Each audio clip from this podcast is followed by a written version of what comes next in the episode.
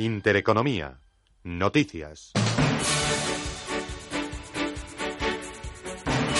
Son las 10 de las 11 en Canarias. ¿Qué tal? Buenos días. El presidente del Gobierno en funciones, durante una entrevista en televisión española, que todavía continúa, ha pedido cambiar el, el, método de negociación con Podemos para sacar adelante su investidura. Pedro Sánchez ha feado que se hayan mezclado muchas cosas durante las negociaciones y ha pedido anteponer el acuerdo programático en detrimento de un gobierno de coalición. El líder socialista además ha anunciado que llamará este mismo lunes a Pablo Iglesias para retomar el diálogo.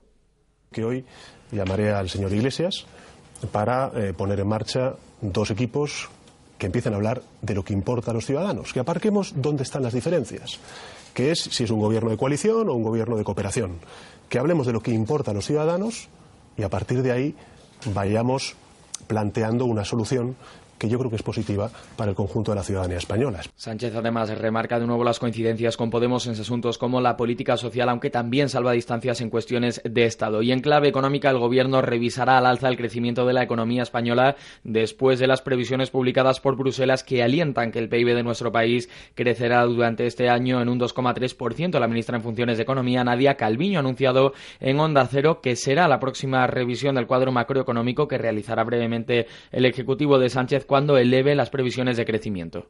El Gobierno de España tiene una previsión del 2,2%. Eh, siempre que me han estado preguntando, yo he dicho, yo prefiero ser muy prudente en este ámbito. Veremos en, los próximos días cuánto se revisa, pero vamos, la tendencia y la previsión será de revisarlo al alza el crecimiento de este año. En materia laboral, la titular de Economía en Funciones ha confirmado que el Gobierno no va a dejar derogar la reforma laboral, sino elaborar un nuevo estatuto de los trabajadores. Y volviendo a la política, en este caso regional, la candidata popular a la Comunidad de Madrid busca una vía alternativa para que Vox apoye la formación de un gobierno entre PP y Ciudadanos. Isabel Díaz Ayuso, en los micrófonos de Radio Nacional, ha propuesto como solución la celebración de un debate de investidura como escenario en el que Ciudadanos y la formación de Abascal expongan sus programas políticos y encuentren una postura común. Todo ello después de Ciudadanos en negarse a volver a sentarse con Vox, la Popular no contempla un gobierno monocolor ni tampoco una repetición electoral. Y eso sí, se refiere a esa nueva fórmula para evitar esta última opción.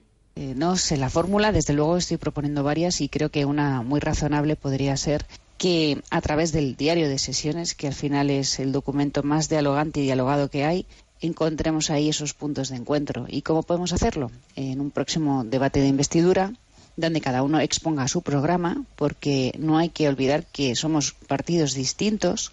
Todo ello con el reloj de las elecciones en marcha tras la inédita sesión de investidura celebrada ayer sin candidato. El presidente de Vox en Antena 3, por su parte, ha pedido a PP y Ciudadanos que garanticen que no aplicará políticas de izquierdas compromiso para que un gobierno del Partido Popular y Ciudadanos, en el que no queremos estar, en el que renunciamos a estar, porque deseamos pasar a la, a la leal oposición, pero un gobierno del Partido Popular y Ciudadanos que nos garantiza que no va a deslizarse por la aplicación de políticas de izquierda en algunas materias. Y en materia financiera, antes de mirar a los mercados, el presidente de la Fed, Jerome Powell, eleva las expectativas sobre una posible reducción de tipos. El responsable de renta variable y estrategia de mercados de AFI, Ruida Mota Guedes, en los micrófonos de esta casa, ha dado por hecho esta rebaja, a menos de que haya una sorpresa. Powell lo ha dejado muy claro ayer que, a menos que haya una sorpresa muy positiva en los datos del, eh, del PIB del, segundo trimestre que se van a conocer justo antes de la reunión, eh, vamos a tener una, una rebaja de tipos seguro, ¿no? La información de los mercados en tiempo real. Se imponen las compras en el viejo continente, en positivo todas las plazas bursátiles, la que más gana en estos momentos el MIPT, el italiano, que se revaloriza un 0,69%, el DAX también sube tímidamente un 0,14%, el CAC parisino lo hace con un 0,34%, mientras que el IBEX 35, el selectivo español, camina con un repunte del 0,35% y se coloca en los 9.285 puntos dentro del selectivo y liderando los avances técnicas reunidas, que en esos momentos gana un 2,37%. 7%. IAG también sube un 1,33%, mientras que ACS se revaloriza un 1,19%. En negativo, 9 cotizadas, liderando las caídas Mediaset, que pierde un 0,62%, mientras que ArcelorMittal cotiza con un descuento del 0,55%. En el mercado de materias primas vemos al barril de referencia en Europa, al Brent, subir un 0,69%, se colocan los 67,47 dólares, mientras que en el mercado de divisas vemos al euro euro ganar frente al dólar un 0,21%. En estos momentos un euro se compra y se vende a 1,1276 dólares. Hasta aquí las noticias. Recuerden que pueden seguir informados en intereconomía.com.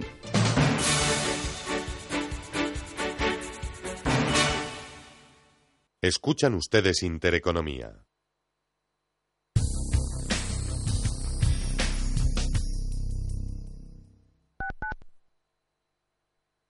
Quiero alquilar mi casa, pero ¿y si los inquilinos no me pagan o no cuidan el piso o tengo quejas? Deja de preocuparte, porque en Renta Garantizada te protegen de todo. Cobrarás tu alquiler todos los meses aunque no pague el inquilino y se ocupan de la gestión del día a día. Y tú, tranquilo. Infórmate en el 910 1095 o en rentagarantizada.es. Alquiler garantizado. ¿Qué tipo de piel tienes? ¿Te la cuidas? ¿Te proteges del sol? ¿Se te cae el pelo o se te hinchan las piernas? ¿Qué perfume puedes regalar? ¿Cuáles son los últimos avances en cosmética? ¿Con qué frecuencia debes lavarte el cabello? Deja de buscar en internet respuestas confusas porque ahora en Belleza Capital estarás enterado de todo esto y mucho más. Los sábados de 11 a 12 de la mañana en Radio Intereconomía con Katia Rocha.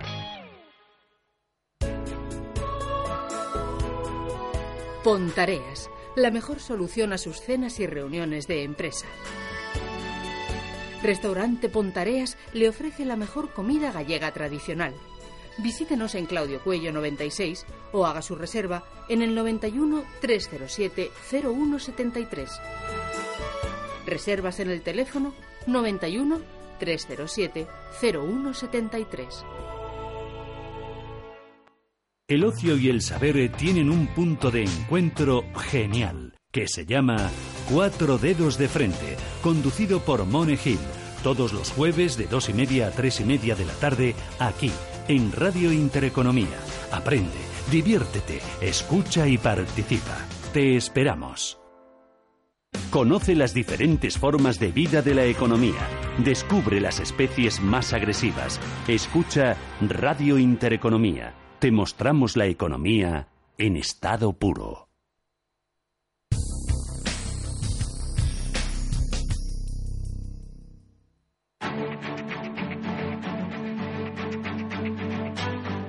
Capital Intereconomía, el consultorio. 10 y 7 minutos de la mañana, consultorio de fondos de inversión, hoy con Miguel López de Capitales Familiares AFI, con todos ustedes que están invitados a participar, ya lo saben, 609-224-716 o si lo prefieren, 915331851. Oye, tenías deberes. Eh, sí, teníamos pendiente... el ETF Smart Beta. Sí, bueno, primero... Primero, ¿qué es un ETF? Sí, explicar que el ETF es, un fondo de inversión, eh, pero con la... Con la mm, particularidad de que cotiza en, en, mercado. Entonces, eh, tiene la, la, ventaja, digamos, de, una acción que podemos venderla en cualquier momento del día, siempre y cuando, obviamente, esté abierto el mercado. Eh, pero eh, empaquetado en, en, el formato de un fondo de inversión. Em, no tenemos esa ventaja fiscal que finalmente todavía, al menos, no se, no se ha llevado a cabo del fondo de inversión, pero tenemos la agilidad de, de, poder venderlo en cualquier momento. Entonces, em, sí es interesante para ciertos eh, productos, pues fundamentalmente de, renta variable. de hecho, es donde más, donde más éxito tienen pues en, en, ETFs que replican, porque esto, los, ETFs eh, en la mayoría de los casos replican índices, eh, pues de renta variable estadounidense o de renta variable europea, de, grandes índices que permiten estar expuestos al mercado con una muy baja comisión. Entrando en lo que es el Smart Beta, que a lo mejor algunos eh, oyentes no, no, han entendido esta, valoración, pero, pero sí lo conocen, que, que, sí que se está dando cada vez más, son ETFs que eh, replican al índice a lo mejor en un 90% aproximadamente, algunos más, otros menos, y el resto del capital lo que hacen es eh, invertirlo en, digamos, en, estrategias alternativas, pues por ejemplo en, futuros o en realizar coberturas cuando el mercado cae o, hacer una, una, combinación de estrategias para ese pequeño porcentaje restante para intentar batir al índice. Y tenemos que incidir en lo de intentar, porque no siempre, igual que en los fondos, no se consigue en la mayoría de los casos batir a los índices, eh, en, los, en los ETFs pasa exactamente igual. El problema que tenían o que tienen los ETFs con respecto a los índices, por eso no son perfectos, es que eh, tienen una comisión que, aunque sea baja, pues hace que la rentabilidad en el largo plazo, si tomamos por ejemplo un ETF a 10 años eh, del, SP500 contra el SP500, veremos una diferencia que es lógicamente eh, el ir acumulando esas comisiones de, gestión que lógicamente tienen que tener. Pero el, Smart Beta lo que intenta es conseguir una rentabilidad adicional. Tampoco van a ir a una rentabilidad adicional del 10%, pero a lo mejor intentar batirlo en un 1%, en un 2%, o que en situaciones complejas de mercado, pues por ejemplo un ETF de, renta fija, pueda cubrir ciertas posiciones eh, y, evitar una caída mayor del activo. Uh 915331851. Carlos, ¿qué tal? Buenos días. Hola, buenos días. Dígame usted, Carlos. Sí, en referente a eh, fondos indexados eh, en Estados Unidos, eh, ¿con cuál se quedaría el analista? ¿Entre el Amundi Funds Index Equity North America o Amundi Funds Index Equity USA? O Piquet, o, sea, o Pitet eh, USA Index. Eh, y luego, em, lo que sería en, en Asia, en Asia, entre, no sé si sería mejor con Japón o sin Japón, entre Amundi Funds Index Equity Pacific es Japan o Pitet Japan Index o Pitet eh, Pacific es Japan, o sea, con Japón o sin Japón. Y luego entre el, el, el Grupama Euro o, o el Rebeco Global Consumer Trends, ¿cuál de los dos elegiría? Muy bien, gracias, muy amable. Un segundito que, que son muchas preguntas. Mm. Vale, Empezamos con, con, el de los fondos eh, indexados de, Norteamérica. Nosotros, eh, particularmente, la, Casa Mundi ha mejorado mucho en cuanto a comisiones en los últimos tiempos. Eh, nos quedaríamos con el, con, el, segundo, creo que es el que ha dicho, el, Amundi USA, no el Amundi Norteamérica, porque hay ya en el Norteamérica tenemos una, una más amplia variedad de, de, mercados. Nosotros nos quedaríamos con el USA porque creemos que es el mercado que lo puede hacer mejor en este caso, ¿vale? Eh, ahí lo tendríamos claro. Luego, en, el segundo caso, en, el de si dejar fuera Japón o, no dejar fuera Japón, aquí ya dependería del nivel de riesgo que queramos asumir.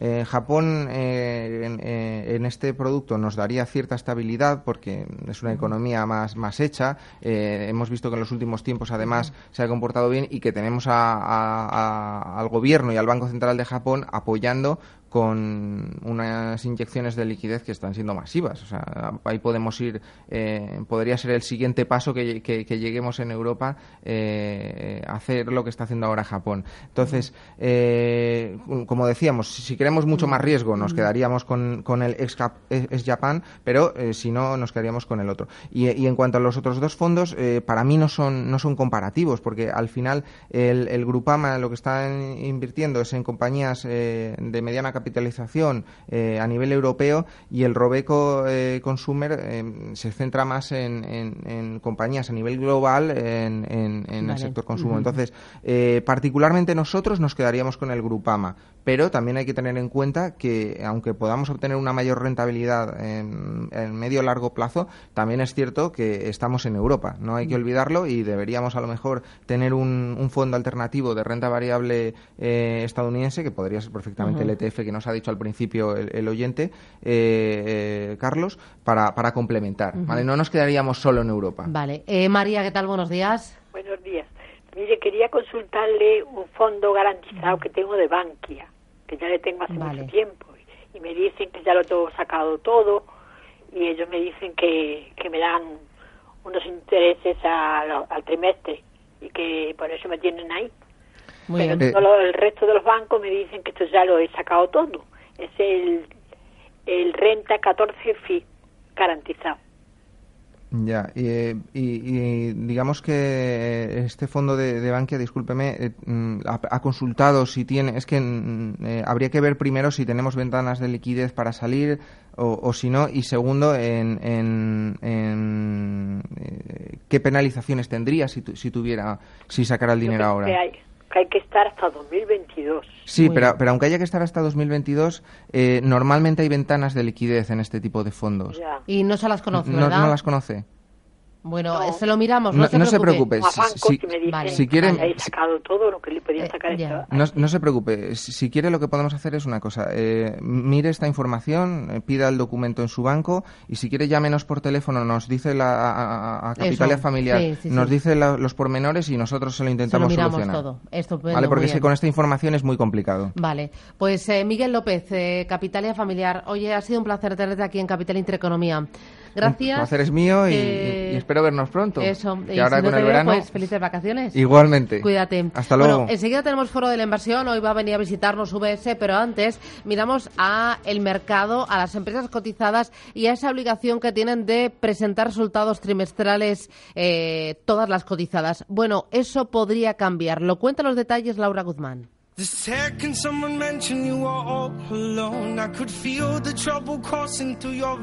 Las empresas cotizadas no tendrán la obligación legal de presentar resultados cada trimestre ante la Comisión Nacional del Mercado de Valores, como ocurre hasta ahora. Es el cambio que quiere introducir el Gobierno en la ley de sociedades. Pero, ¿cómo podría repercutir todo esto en los mercados? Bueno, los motivos que da el Ejecutivo para realizar esta modificación es equiparar la norma española con la del resto de países de la Unión Europea. A través de una directiva publicada en noviembre de 2013, eliminó esa obligación de que las empresas cotizadas publicaran una declaración intermedia o un informe financiero trimestral, si bien España fue el único país, junto con Polonia y Rumanía, que lo siguen exigiendo. Sin embargo, Juan Pablo Calzada, economista y asesor financiero, recuerda que conocer las cuentas de las empresas es sinónimo de transparencia. Es una tradición de los mercados financieros, no solo los españoles, en general de los mundiales, y es una prueba de transparencia. O sea, no se no se les pide información para que se estén expresados ni para que se sientan torturadas las empresas, no, se,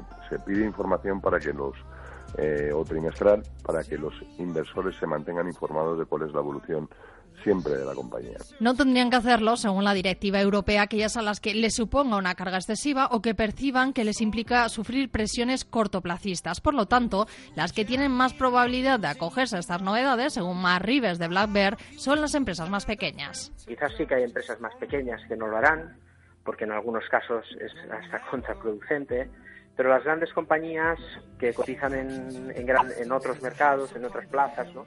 al final pues tendrán que presentar igualmente trimestral. Y yo creo que es una praxis que veremos en, en medium y, y caps posiblemente en lo que son small caps, pues ahí probablemente veremos publicaciones semestrales, porque algunas empresas con mayor dificultad pues casi les viene mejor no publicar trimestral.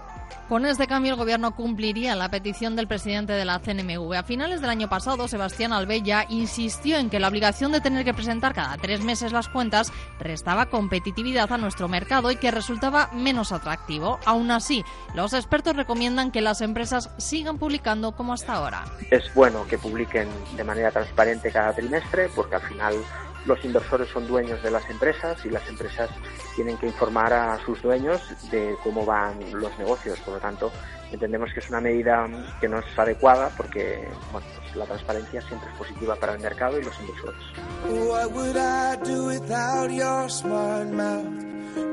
Con el cambio de la ley de sociedades, las empresas tienen el poder de decidir cómo van a presentar sus resultados, pero ¿cómo puede influir en su cotización en bolsa? Bueno, los expertos coinciden en que si hacen cambios, al principio no va a ser bien acogido por los inversores. Primero porque pueden pensar que si no quieren dar a conocer sus cuentas es porque tienen algo que ocultar. Como dice Calzada, esto va a disparar los rumores en bolsa. Bueno, si no publicas cada seis meses, entonces eh, estás sujeto a rumorología durante un montón de tiempo realmente es una norma eh, inexplicable que solo una ministra eh, euroburócrata como la que tenemos eh, puede plantearse transponer, que no le va a quedar más remedio porque al final es una normativa europea. Y claro, cuanto más rumores, más dudas sobre el valor. Solo hace falta remontarnos unos días atrás para ver todo lo que ha pasado con día. Por ejemplo, hay que tener en cuenta que las cifras son miradas por lupa por los inversores y acaban cotizando en bolsa, así que la volatilidad podría subir como la espuma.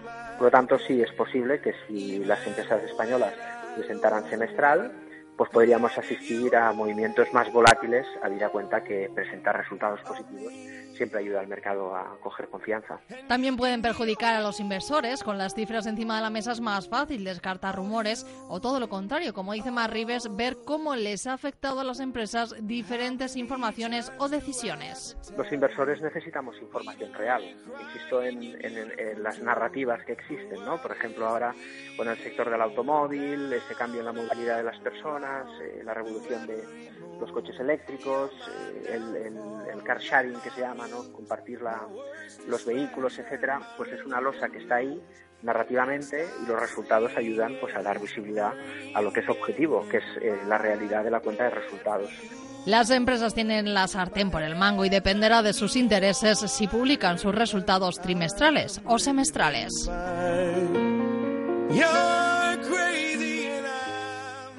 Tranquilidad es el sonido del mar. Tranquilidad es invertir al tiempo que ahorras, diversificas y proteges tu inversión. Tranquilidad es invertir en oro con Degusa. Infórmate en el 9119 82900. Degusa Oro es tranquilidad. ¿Quieres ganar tiempo y despedirte de los atascos? Peugeot Metropolis es el tres ruedas más seguro y tecnológico del mercado con su frenada ABS, alumbrado diurno, sistema antivuelco y su práctica Smart Key. Ahora disponible por tan solo 199 euros al mes durante 36 meses y con todo incluido. Matrícula, primer año de seguro a terceros y financiación al 0% TAE. Consulta condiciones en peugeot-motocicles.es. Peugeot Motocicle. Reshape your city life. ¿Y si marcho a un spa? ¿O me invitan a un fiestón? Si me hago influencer, necesito ropa un montón. Ya están aquí las segundas rebajas del corte inglés con un 20% de descuento adicional en más de 400 marcas de moda como Mirto, Gap, Levis y Callahan. Hasta el 24 de julio, arriba el verano, abajo los precios en las rebajas del corte inglés.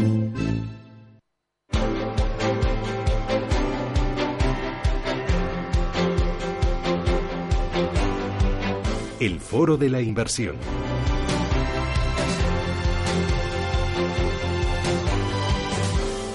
Foro de la inversión en Radio Intereconomía, hoy con Álvaro Cabeza. Álvaro, ¿qué tal? Buenos días. Muy buenos días, Susana. ¿Cómo Tenía estás? muchas ganas de tenerte aquí en este estudio. Lo mismo digo. Bueno. Un auténtico eh, placer. Eh, Álvaro es responsable de desarrollo de negocio en Iberia de VS. Oye, eh, antes de hablarme de dos productos banderas de la, de la casa que estáis empujando ahora mismo, para que el oyente os ponga ojos y cara, ¿qué es VS? ¿Cuánto patrimonio gestionáis? ¿En qué sois buenos? ¿En qué os diferenciáis de otras gestoras internacionales que hay aquí en España? Por supuesto supuesto, Susana. Eh, pues mira, te, diré, VS Asset Management es la gestora del grupo VS, es un grupo bancario con presencia en más de 50 países y aproximadamente 3 eh, billones españoles, 3 trillones americanos de activos invertidos en lo que, eso en lo que respecta al grupo. En lo que respecta a la, a la gestora, eh, VSAM, somos parte del, top 5 de, gestoras eh, a nivel europeo y más o menos eh, gestionamos alrededor de 800.000 millones de dólares. De una forma, además, muy diferenciada, ya que contamos con una plataforma de gestión activa,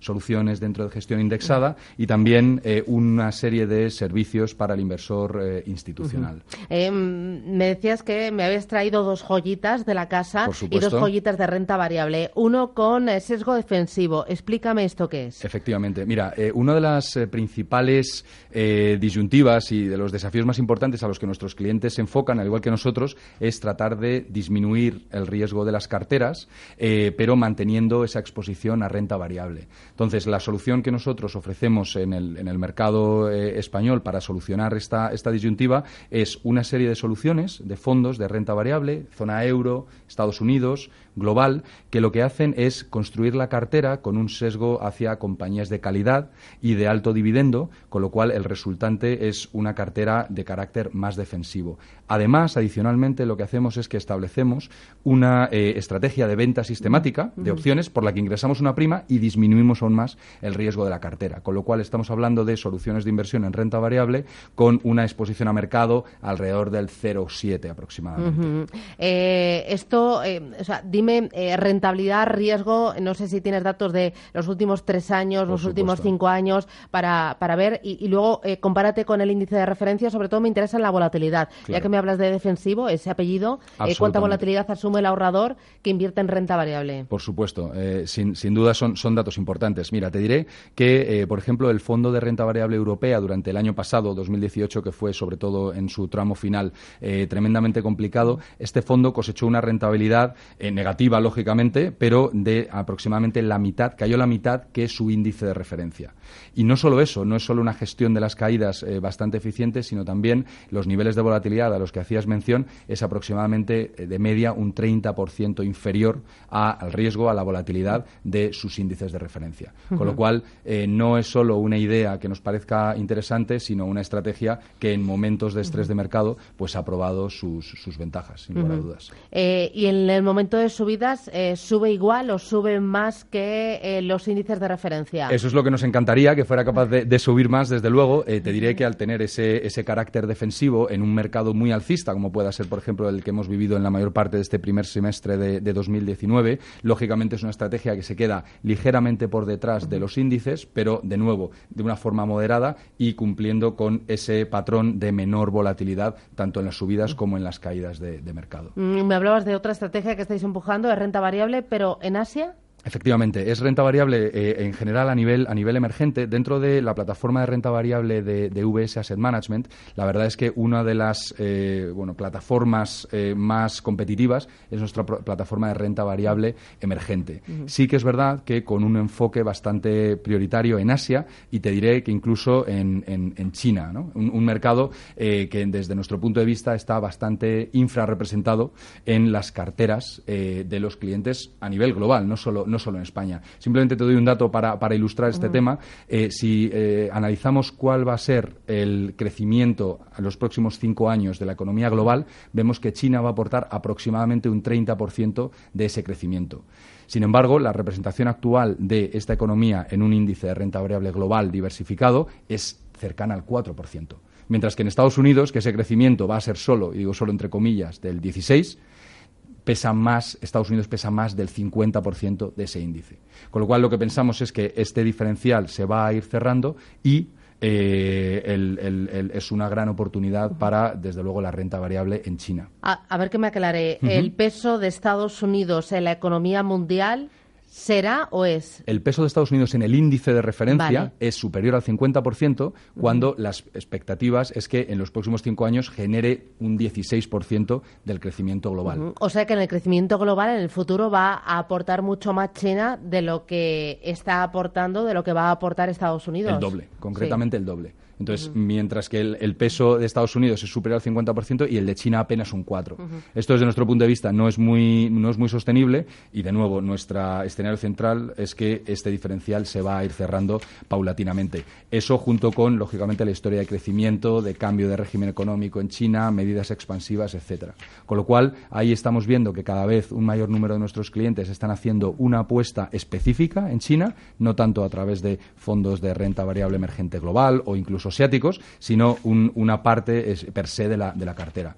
Y ahí, eh, haciendo, respondiendo a la pregunta que me hacías sobre el producto, aunque la gama de, VS Asset Management es bastante amplia en este segmento, te diría que hay un fondo que se llama eh, VS China Opportunity, que lo que hace es jugar este mercado de una forma eh, con una cartera concentrada, de alta convicción y tratando de batir eh, el benchmark de manera bastante, bastante amplia. Por ejemplo, lo que va de año, ¿cómo lo está haciendo? Lo está haciendo fantásticamente bien. Eh, lleva por encima de un 5, lleva alrededor de un 30% de rentabilidad, 5% por encima del benchmark. Y te diré, en los nueve años que el fondo tiene histórico, que lógicamente este tipo de estrategias son a largo plazo y hay que, hay que ver su resultado también en largo plazo, te diré que la rentabilidad anualizada ha batido a su índice en aproximadamente un 7% anualizado. estaba pensando y estaba buscando los apuntitos porque lo estoy diciendo ahora de memoria, no lo he encontrado, pero decían que ahora mismo los países que más pesan en, en el crecimiento económico mundial pues son China, Japón, Reino Unido, Estados Unidos, creo que es el primero, y luego ya el quinto no me acuerdo.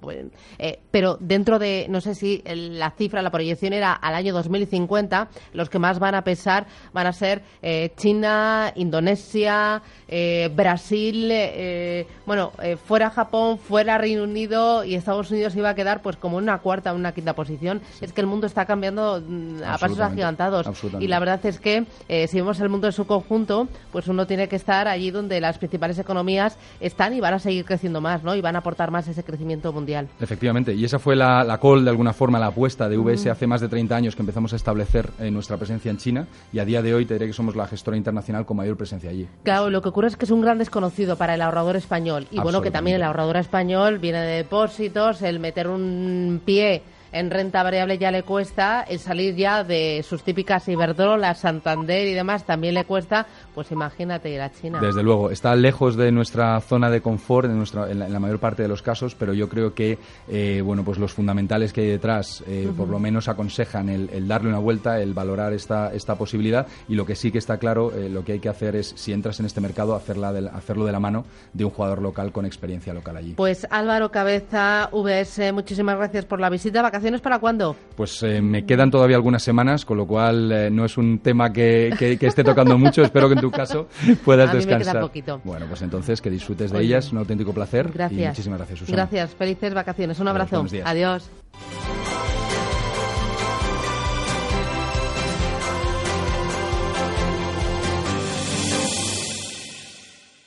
Escuchan ustedes Intereconomía.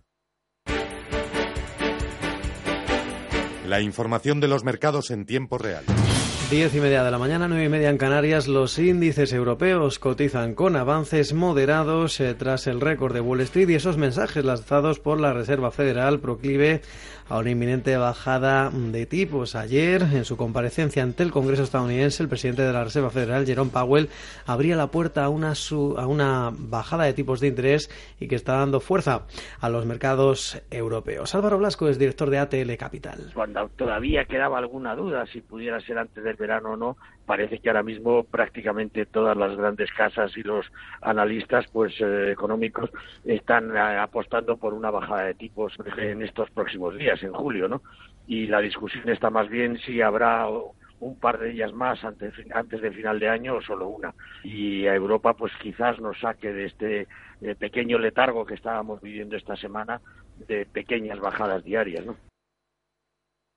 Un IBEX 35 que sube un 0,26% alcanzando 9.277 puntos a pesar del castigo para Mediaset de Acerinox que cae más de un punto porcentual seguida de la otra siderúrgica del selectivo ArcelorMittal que cae un 0,9% liderando las subidas en Agas avanzando un 1,37% junto a la constructora CS e IAG liderando esas ganancias que son superiores al punto porcentual. El sector energético que vuelve a ser protagonista tras la rebaja de recomendación de Credit Suisse ha bajado la recomendación para varias utilities españolas. En el caso de Iberdrola, el Consejo pasa de sobreponderar a neutral con un precio objetivo de 8 euros por acción para la utility vasca. De momento se mueve por encima de ese precio, 8 euros con 60.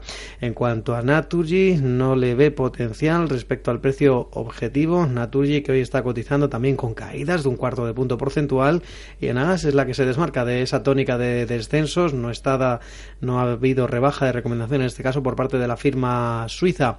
Al margen del IBEX, en el mercado continuo brillan los títulos de GAM, General de Alquiler y Maquinarias. Después de una mejora de precio objetivo, está disparándose sus títulos un 30%. En el otro lado de la tabla se encuentra Tubos Reunidos.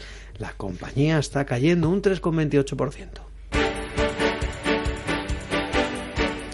En Europa lo más destacado es eh, la subida de la sanitaria Fresenius, avanza un 1,7%. En general, el sector energético y petrolero, el que mejor tono presenta, la italiana Eni y la francesa Total ganan más de un punto porcentual. Y en el otro lado de la tabla se encuentra el sector bancario con los eh, franceses Societe Generale y BNP Paribas en negativo, recortando algo más de un 0,8%. Al margen de Europa, en Wall Street los futuros apuntan a una apertura en positivo, subidas del 0,18% para el Jones de Industriales. También el crudo vuelve a mantener las subidas en los 67,4 dólares el barril de crudo Brent. También se mantiene por encima de los 60 dólares el barril de crudo ligero de referencia en Estados Unidos. En las divisas, finalmente, en tiempo real, el euro escala frente al dólar hasta el dólar 12, 72 centavos. Es todo por el momento. Hasta aquí el flash bursátil. Más información en intereconomía.com.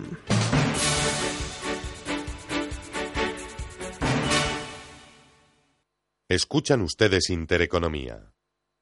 ¿Busca aumentar el valor de su dinero? ¿Quiere invertir en Bestinver, Magallanes, Advalor y Cobas, entre otras, desde un único fondo? EBN Banco le presenta el fondo de inversión sin y con valor, un fondo de fondos value de las mejores gestoras españolas, un producto comprometido con el éxito del cliente porque no tiene comisión de gestión fija. Más información en fondosiniconvalor.com o llame al 91 828 0911. Al caer la noche en la jungla, los animales salen a cazar para alimentar a sus crías. Pero en Faunia no. Ni tú ni nuestros animales os tenéis que preocupar por eso. Porque la cena está incluida. Cena más entrada online por 19 euros con 90. Ven a las noches de Faunia y disfruta de la nueva tormenta tropical en la jungla. Faunia, más cerca, imposible. Imagina que en el pueblo me preparo un triatlón. Necesito camisetas para sudar las mogollón. Ya están aquí las segundas rebajas del corte inglés, con un 50% de descuento en una selección de marcas de deporte como Adidas, Nike, Asics y New Balance. Hasta el 24 de julio, arriba el verano, abajo los precios en las rebajas del corte inglés.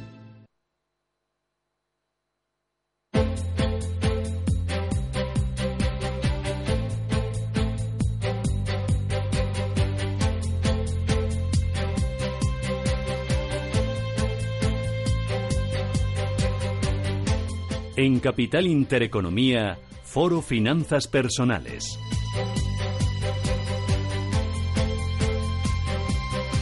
Pasan 35 minutos desde las 10 de la mañana, Foro Finanzas Personales. Bueno, existe un run run en el mercado que hemos querido abordar desde los diferentes puntos de vista. Vamos a hablar de la posibilidad de que la banca acabe cobrando a las familias por los depósitos. Manuel, cuéntanos. Es una idea que parece remota, Laura, pero que los expertos de Bankinter ya han sugerido a la banca. Sin embargo, desde el sector financiero han querido dejar claro que podría tomarse una medida así para grandes empresas y fondos, pero no para las familias. Lo explicaba el propio presidente de Banquea, José Ignacio Goiri Golzarri. Yo no veo tipos negativos para en el mundo de particulares, en el mundo de las personas, eh, eh, eh, digamos, pagar por porque te lo depositen. Aunque es cierto hoy que tenemos que ser todos conscientes que si uno quiere comprar una deuda, si quiere darle dinero al, al Estado alemán a 10 años, el Estado alemán le pide un 0,32%. Es decir, le tienes que pagar al Estado alemán para darle dinero. Le das dinero y encima le pagas. Bueno, esto es lo que dice la banca, pero nosotros nos hemos eh, querido ir más allá, hemos querido salir a la calle, ha salido nuestra compañera Elena y les ha preguntado a ustedes, bueno, qué es lo que harían con sus ahorros. Elena, cuéntanos qué es lo que te han dicho. Hola Laura, ¿qué tal? Pues mira, nos hemos encontrado con multitud de opiniones diferentes y hemos comprobado que a la mayoría no le haría ninguna gracia que los bancos tomaran esta medida. Eso sí, los motivos que nos han dado son muy variados. ¿Estarían dispuestos a pagar por tener su, dinero- su dinero en el banco? Escuchen. Que no, que me parece muy mal, que porque hay que pagar. No, no, no lo entiendo. No lo entiendo, me parece una medida que no tiene ningún tipo de sentido. ¿Qué es lo que haría? Aguantarme, pero me parecería muy mal. No tengo ni un duro, no puedo pagar, hija. Normal. me parecería mal porque encima que tienen mi dinero y, y lo, y lo poco que me pagan es de intereses. Pero hemos querido ir más allá, ahondar un poquito más en el asunto, así que a todos los que no les parece bien esta decisión, que suena incluso a nivel internacional, les hemos preguntado qué harían con su dinero. Aquí sí que se nos han aquí sí que hemos encontrado opiniones bastante curiosas. Meterlo debajo del colchón. Solo faltaba eso, ya, ya te cobran por todo. Cambiarme de banco, claro. Buscaría otro tipo de fondo para tener el dinero que no me cobrara por simplemente por mantenerlo. Pues yo empezaría a ahorrar. pues no lo sé, porque el dinero tampoco lo puedes tener en otro sitio más que en un banco. Entonces sería buscar el banco que menos te cobrase o. Como puedes ver, Laura, imaginación no les falta. Nos hemos encontrado más opiniones en contra que a favor de esta idea. Pero quizás lo más sorprendente es que a la mayoría nunca se hubiera planteado que los bancos puedan cobrar a las familias por sus depósitos. Gracias, Elena. Bueno, una posibilidad que um, ahí está encima de la mesa. Vamos a intentar encontrar eh, una solución o saber también si al final se podría llegar a, que la banca nos cobre, pues eso, por tener nuestro dinero en los bancos. Pedro Miguel Galeana, profesor de finanzas en EA Business School. Muy buenos días. Hola, muy buenos días. Bueno, esta idea remota que parece que, no va a llegar, ¿cree usted que podría llegar? ¿Podríamos pagar por tener nuestro dinero en el banco? Hombre, yo creo que eso es posible en tanto que ya se está haciendo. Lo que pasa es que muchas veces no nos damos cuenta. el banco, la caja, hace una labor de intermediación entre el señor que pone sus ahorros periódicamente y el inversor que necesita dinero. Y a los dos les cobra, porque siempre les ha cobrado los dos. Lo importante es que sea de una forma clara tú veas el por qué te cobran. Pero lo normal eh, es que te cobren. De hecho, a muchas personas cuando van a abrir una cuenta corriente ya les indican que hay una comisión a no ser que tengan allí su pensión, a no ser que tengan allí su nómina, a no ser que tengan allí determinado seguro. Por lo tanto, la noticia ha escandalizado un poco, pero ya estamos un poquito habituados. La banca cobra. A través de las comisiones, ¿no? De las habituales comisiones. Lo que pasa es que eh, lo que ahora parece que han dejado caer estos expertos es que se podría hacer de forma más explícita, que ahí es donde ha saltado algo más la alarma. Efectivamente, efectivamente. ¿Y a las grandes empresas? ¿Crees que, eh, bueno, no sé si ya se está haciendo en nuestro país o, o cree que podría llegar también? Hombre, las grandes empresas tienen más capacidad de negociación. La relación con los bancos y cajas se negocia de todas formas, afortunadamente todos tenemos ahora muchos mecanismos de defensa. Piensen que todos tenemos una cuenta corriente, una libreta en una caja o en un banco porque de facto estamos obligados. La, ley, sin decirlo explícitamente, nos obliga a tener una cuenta corriente para un montón de trámites con la administración, para el cobro de una nómina, para muchas cosas. O sea, por fuerza tenemos una cuenta corriente. Lo que sucede es que el banco ha incumplido en buena parte alguna de sus funciones y ahora cada vez tenemos más mecanismos para eh, conseguir estos servicios al margen de la banca tradicional. Eh, pero Miguel, eh, de momento, bueno, sabemos que el BCE cobra a los bancos y de momento la banca, hemos escuchado hace unos minutos declaraciones recientes del presidente de banca, José Ignacio Gori Olzari, que no se lo plantean, pero ¿qué pasaría si el Banco Central Europeo rebaja aún más los tipos de interés, que ahora sabemos están en ese 0%, y baja todavía más los tipos de facilidad de depósito, que ya están en negativo? Pues podría darse una situación, pero que no sea dramática, ¿eh? que se nos plantease a los depositantes que hemos de pagar X cuota mensual por mantener el depósito. Y no sería escandaloso. Y lo importante sería que fuese una cosa clara, abierta, explícita. ¿Vale? Si bien tengo que decir, la banca tradicional, lo que entendemos todos por cajas y bancos, tendrá que espabilarse mucho. Porque le ha venido una competencia externa de un tipo de empresas que nos permite ya tener allí nuestros depósitos y nos permite financiarnos al margen de ellos. Lo que habíamos perdido los últimos años los consumidores era capacidad de maniobra, capacidad de negociación. Nosotros, cuando hace 20, 25 años teníamos un problema con un banco, pues teníamos docenas de pequeños bancos, banquitos, cajas y cajitas a los que ir. Y podíamos saltar de uno a otro. Y podíamos negociar nuestras condiciones. Ahora realmente han quedado unos pocos mastodontes y nuestra capacidad de negociación ha disminuido mucho. Por lo tanto, tenemos menos capacidad de defensa. De todas formas, en breve, bueno, ya existen los mecanismos para poner nuestros depósitos en otros sitios. Luego, a lo largo de la entrevista les, se, lo matizaré. Bueno, pues nos vamos a quedar de momento casi sin tiempo, Pedro Miguel, así que lo que vamos a hacer es, si le parece, más adelante volver a hablar con usted para poder eh, intentar ah, eh, contar un poquito mejor eh, cómo podría ser todo ello y qué, pasaría en esta ocasión. Pedro Miguel Galeana, profesor de finanzas en EA Business School. bueno, ha sido un placer y se nos ha quedado un poquito corto, así que nada, más pues explicaciones esperamos. En fin, muchas gracias por su amabilidad. Gracias. Buenos días.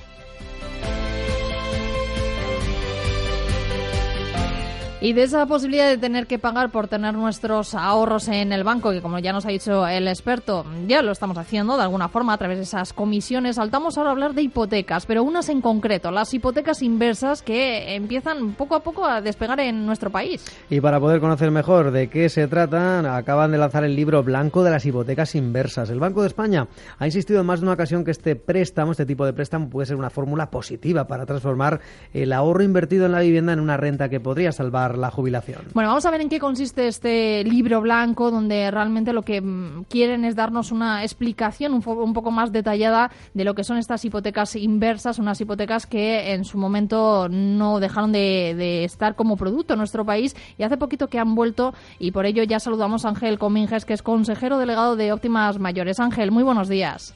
Buenos días. Bueno, ¿por qué han decidido desde Óptima Mayores lanzar este libro blanco sobre la hipoteca inversa?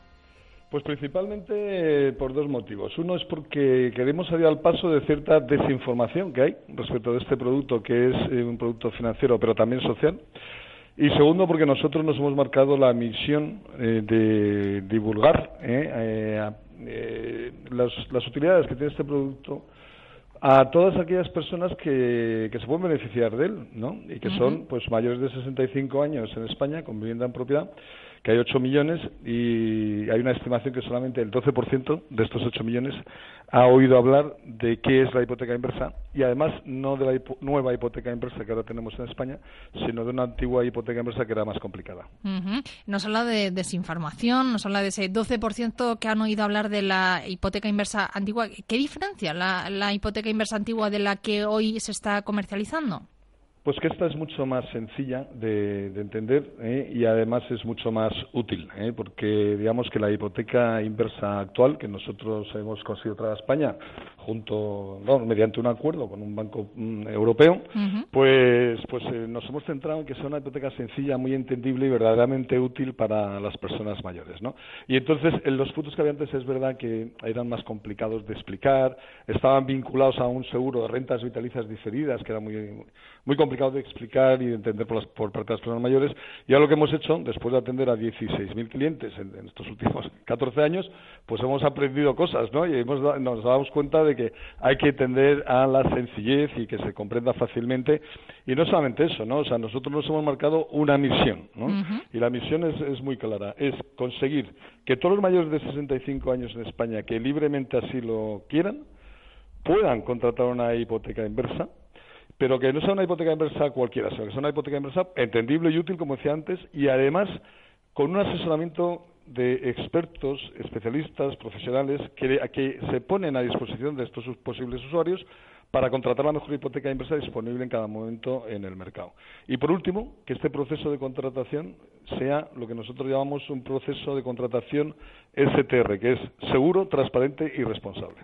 ¿Cuáles son las principales dudas que les llegan a ustedes sobre este tipo de hipotecas, Ángel? Bueno, lo primero que hay, volviendo un poco al tema de desinformación, pues nosotros estamos hasta un poco alarmados, ¿no? Porque resulta que la gente sin saber viene que consiste el producto, pues ya lo critican. Esto es muy español, ¿no? Eh, cuidado, cuidado. una cosa que dicen mucho es, cuidado que, es que el banco se quiere quedar con tu casa. Sí, cierto es que es verdad que muchas veces cuando hablamos de hipoteca inversa es lo que piensa mucha gente, ¿no? Es, eh, bueno, ¿qué va a pasar con mi piso, no? Cuando, cuando a lo mejor esa persona ya no esté. Por eso me alegro tanto de que me llamen ustedes y tener la oportunidad de dirigirme a todos sus oyentes. Y también por ese motivo hemos eh, editado este libro blanco. Porque la mayoría de la gente, en mucha, vamos, hay esta tendencia ¿no? muy española, de decir, no, cuidado que se quedar con Lo primero que hay que decir, la hipoteca inversa por ley, por ley, que es la 41 barra 2007, no se transmite en la propiedad de la vivienda. Se pone la vivienda como garantía, como cualquier otra hipoteca. ¿eh? Además, esta hipoteca tiene una singularidad eh, que yo creo que, es muy llamativa y que es muy positiva para los que la suscriben, que es que la única hipoteca que no tienes que devolver con cuotas de amortización, porque claro, las personas mayores de 65 años con poca liquidez, porque en España las pensiones de jubilación y de viudedad todavía más son bajas y no tiene muchísima gente dinero para llegar a final de mes, cuando tienen un ahorro, han sido unos héroes ahorrando porque han ahorrado en una vivienda que ahora vale un dinero, pues resulta que esa, esa vivienda con la hipoteca inversa la pueden convertir en liquidez mensual sin perder la propiedad de la vivienda. Y entonces esto es lo que nosotros queremos comunicar a todas estas personas que, que, sepan cómo funciona. Nosotros les animamos a que se informen. Nosotros además hacemos un estudio que es totalmente gratuito y sin ningún compromiso para que la gente se informe en lugar de dejarse llevar por algunas opiniones que hay de este tipo que incluso en redes sociales y tal, no, pues que cuidado, cuidado, que este producto. No. El banco no quiere de ninguna manera, no, los bancos no quieren más casas. Si los casas, si, hay el, ya hay el Sareb, han tenido que han tenido que deshacerse de las casas que tienen. Los bancos no quieren más casas. Los, bancos lo que hacen es un negocio financiero, cobrar un tipo de interés por prestar dinero como cualquier otro negocio bancario. eh, esas son, eh, bueno, algunas de, las principales dudas que, que, les están llegando. Tres puntos claves, ya que estamos hablando de desinformación, de que muchas veces confundimos términos o no sabemos muy bien en qué consiste. Tres puntos claves que nos pueda dar Ángel eh, para saber eh, o que sepa, que tenga que saber cualquier persona que quiera contratar este producto.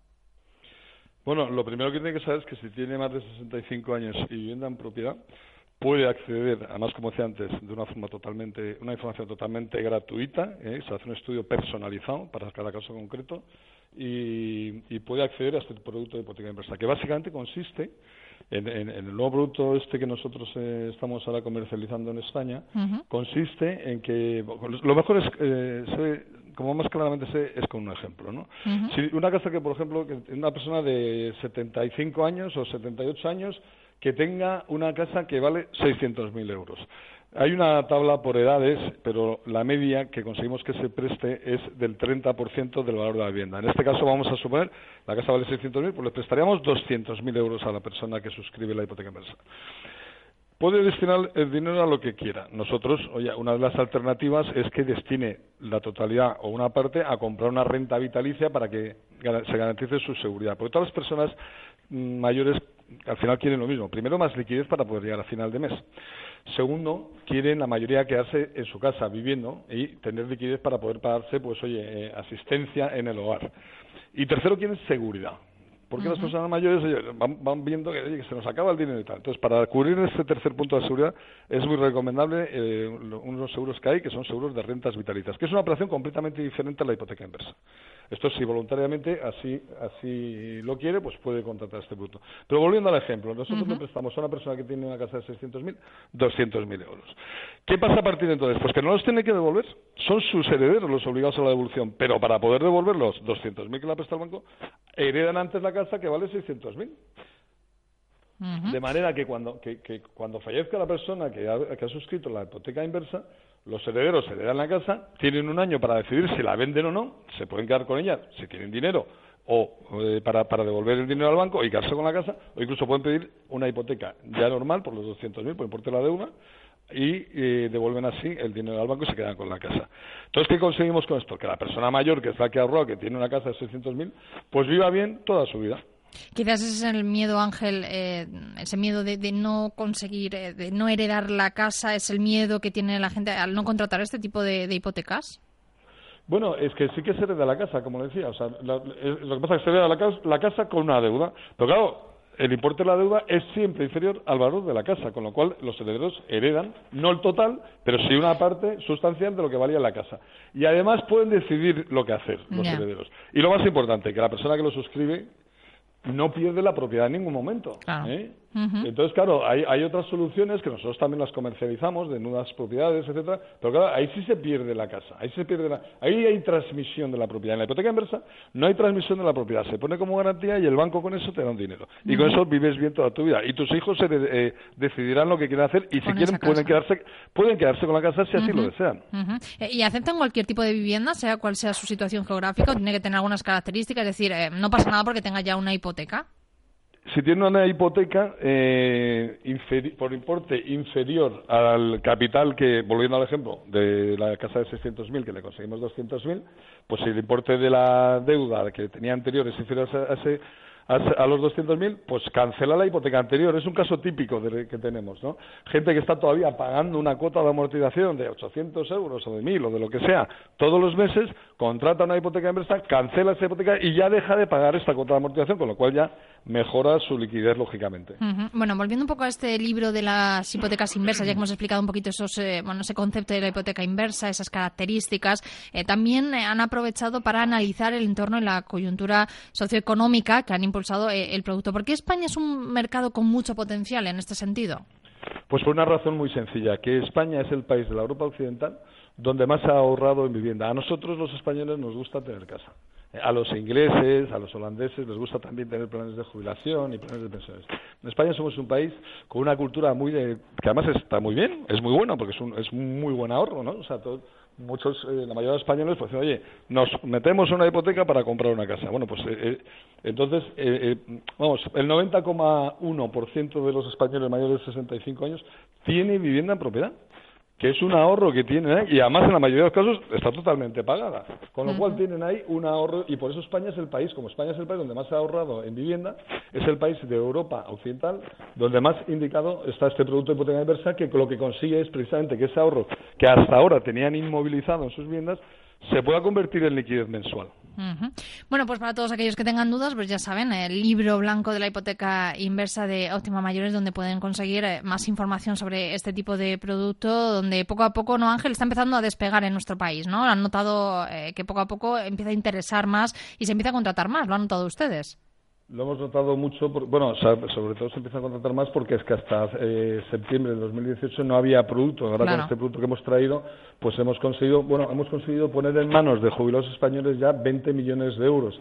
Y le quiero dar otra buena noticia la mayoría de las personas, para esta desinformación que hay y tal, a nosotros nos están llamando entre 400 y 500 personas todos los meses y tenemos 8.000 visitas en la web. Bueno, pues el 60% de las veces son los hijos los que nos llaman, porque dicen, oye, que mis padres tienen una casa que vale un dinero y no tienen dinero para llegar a final de mes. Háganme ustedes un estudio gratuito, por favor. Bueno, pues ahí queda todo ello. Ángel Cominges, consejero delegado de Optima Mayores, como siempre, un placer. Ya nos irán contando qué tal van estas hipotecas inversas. Gracias, Ángel. Muchísimas gracias. Vamos a adentrarnos un pelín más en esto de las hipotecas inversas que todavía parece, Manuel, que nos suena a chino. Vamos a conocer un poco cómo es ese perfil medio, más o menos, que nos contaba en este libro blanco, que suele ser eh, las personas que contratan este tipo de, hipotecas. Bueno, pues en una edad eh, avanzada el perfil de contratantes responde al de un matrimonio eh, con una media de 77 años de edad que recibe 180.000 euros por su hipoteca. El 38% de los inmuebles en garantía en Madrid, el 28% en Barcelona y el resto se divide en Valencia. Si nos fijamos también en el potencial, ya lo estábamos hablando en, la entrevista, eh, donde veíamos el gran potencial que existe en nuestro país, primero por ese, esa importancia de, las viviendas que tenemos en, eh, que tienen sobre todo las eh, personas mayores y también en la avanzada edad. Pero también en este informe han intentado ir más allá y ver cómo en, en España esto puede ir a más, es decir, cómo se pueden ir contratando, aunque todavía lo vemos bastante lejos, más hipotecas inversas. Pues hay que tener en cuenta que en España tenemos algo más de 46 millones y medio de habitantes, 8,9 millones han alcanzado ya la edad de jubilación y el 90% cuenta con vivienda en propiedad, es decir, hay un mercado potencial de clientes de hipotecas inversas en España de 8 millones de personas. El año pasado hay que decir que tan solo se firmaron 50 de estos créditos, 6 por cada millón de interesados. Si lo comparamos con otros países de nuestro entorno y de un tamaño de población parecido como Italia, que andan en los 52 millones, pues eh, se contrataron 10 veces más hipotecas inversas que en España. Bueno, pues todavía es un producto que está poco a poco avanzando en nuestro país, un producto pues que siempre hay que tenerlo en cuenta también. Así que nada, seguiremos también hablando de estas hipotecas y de mucho más, de esos depósitos también y de los créditos. Enseguida ya nos informan de las últimas novedades nuestros compañeros de los servicios informativos y nosotros volvemos en nada, en cinco minutos, así que no se vayan. Hasta ahora.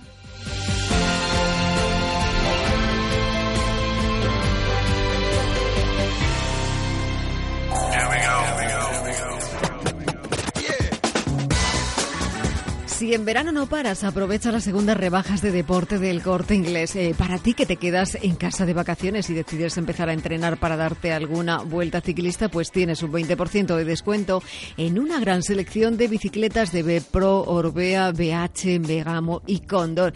Y tú que te vas a la costa y te crees que te van a fichar para la selección de boli o para ese equipo nacional de patinaje, pues tienes el 50% de descuento en artículos de pádel y tenis, patines, balones, mochilas y más marcas como Adidas, Boomerang, Pug Paddle, Nike y Tijuana. También tienes un 50% de descuento en zapatillas, chanclas, camisetas técnicas, short, sudaderas y bañadores de las marcas como Adidas, Nike, Silver, Boomerang, Billabong, Puma y Under Armour.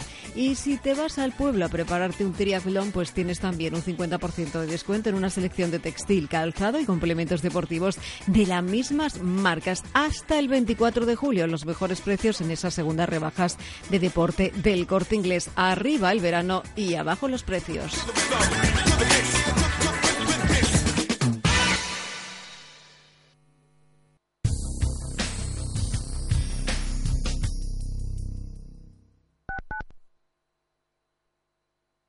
Matilda acaba de aprender que el agua es un bien común muy valioso, imprescindible para la vida. Por eso se ha propuesto el reto de no malgastar ni una gota y quiere que sus amigos hagan lo mismo. ¡Vamos! Échale una mano a Matilda. Cuidar el agua es una labor de todos. Súmate al reto del agua.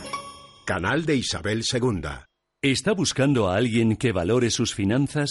¿O tal vez un financiero que tenga valores? Si lo que quiere es entender la economía, no se pierda Finanzas y Valores, los lunes de dos y media a tres y media de la tarde aquí, en Radio Intereconomía, presentado por Javier Santonja.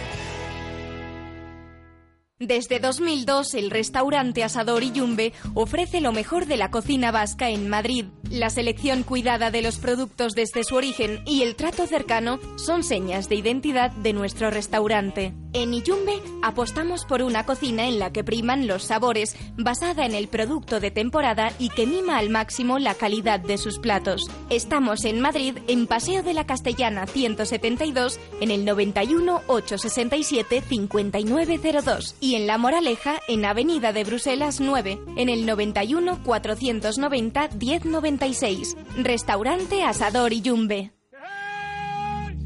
Si tu pasión es la caza, sueñas con el sonido del río mientras lanzas tu caña, o simplemente disfrutas del campo y la naturaleza, este es tu programa.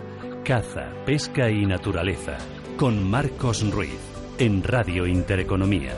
Gastronomía, viajes, actualidad, cetrería, consejos veterinarios. Un programa hecho por y para ti todos los sábados y domingos de 7 a 8 de la mañana, porque contamos contigo. Caza, pesca y naturaleza, con Marcos Ruiz. Escuchan ustedes Intereconomía.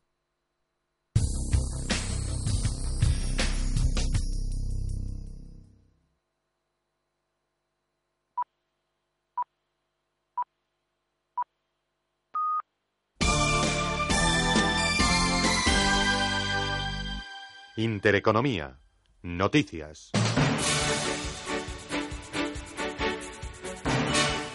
Son las 10 de las 11 en la comunidad canaria. ¿Qué tal están? Buenos días. Pedro Sánchez va a llamar a Pablo Iglesias este mismo lunes para retomar las negociaciones de cara a su investidura. Durante una entrevista en televisión española, el candidato socialista ha pedido reiniciar las negociaciones, pero cambiando el método. Sánchez pide que no se anteponga un gobierno de coalición en detrimento de un acuerdo programático. Pese a su rebaja en el tono, el líder socialista no ha movido su postura de cara a un ejecutivo monocolor, entre otros motivos, dice, por discrepancias de Estado con la formación morada. Nosotros tenemos discrepancias de fondo. Por tanto, el haber planteado una cooperación donde no estamos hablando de la presencia de ministros y ministras de Unidas Podemos en el Consejo de Ministros, pero sí de una representación de Unidas Podemos en, distintas, distintos ámbitos de la administración pública, el haber dicho que son un socio preferente parlamentario, el plantear que vamos a hacer un programa con contenidos y avances sociales durante estos próximos cuatro años. A mí me parece, honestamente, la propuesta más sensata, más realista y más generosa que ahora mismo podemos hacer en el contexto y la coyuntura política actual. Y la portavoz parlamentaria de Podemos, Irene Montero, declaraciones a la cadena SER ha recogido el testigo y ha mostrado su disposición a hablar con los socialistas, pero una vez más bajo los términos de un gobierno de coalición. Montero ha criticado los datos arrojados por el CIS y ha advertido que pese a una repetición electoral, la situación no cambiaría. La gente ya siente que ha votado y lo que quiere es acuerdo, negociación y que los diferentes nos pongamos de acuerdo para pactar medidas que mejoren su vida. Pues ojalá pueda ser en julio, pero si no, para septiembre vamos a seguir disponibles y, esperamos que haya un acuerdo de gobierno de coalición progresista que además sea un faro en Europa. ¿eh? En la política regional, el líder de Vox, Santiago Abascal, ha mostrado su disposición para facilitar la investidura de gobiernos de Partido Popular y Ciudadanos en Madrid o en la región de Murcia. Abascal, en declaraciones ante Antena 3, únicamente ha pedido el compromiso por parte de ambas formaciones para garantizar que no se aplican políticas de izquierdas. Abascal usa el ejemplo de PNV para explicar sus exigencias. Porque nosotros no queremos ser como el Partido Nacionalista Vasco. No queremos ser un partido chantajista. Nosotros no queremos que se nos den posiciones de mayor fuerza y de mayor relevancia que la que los electores nos han concedido. Por lo tanto, estamos pidiendo muy poquito.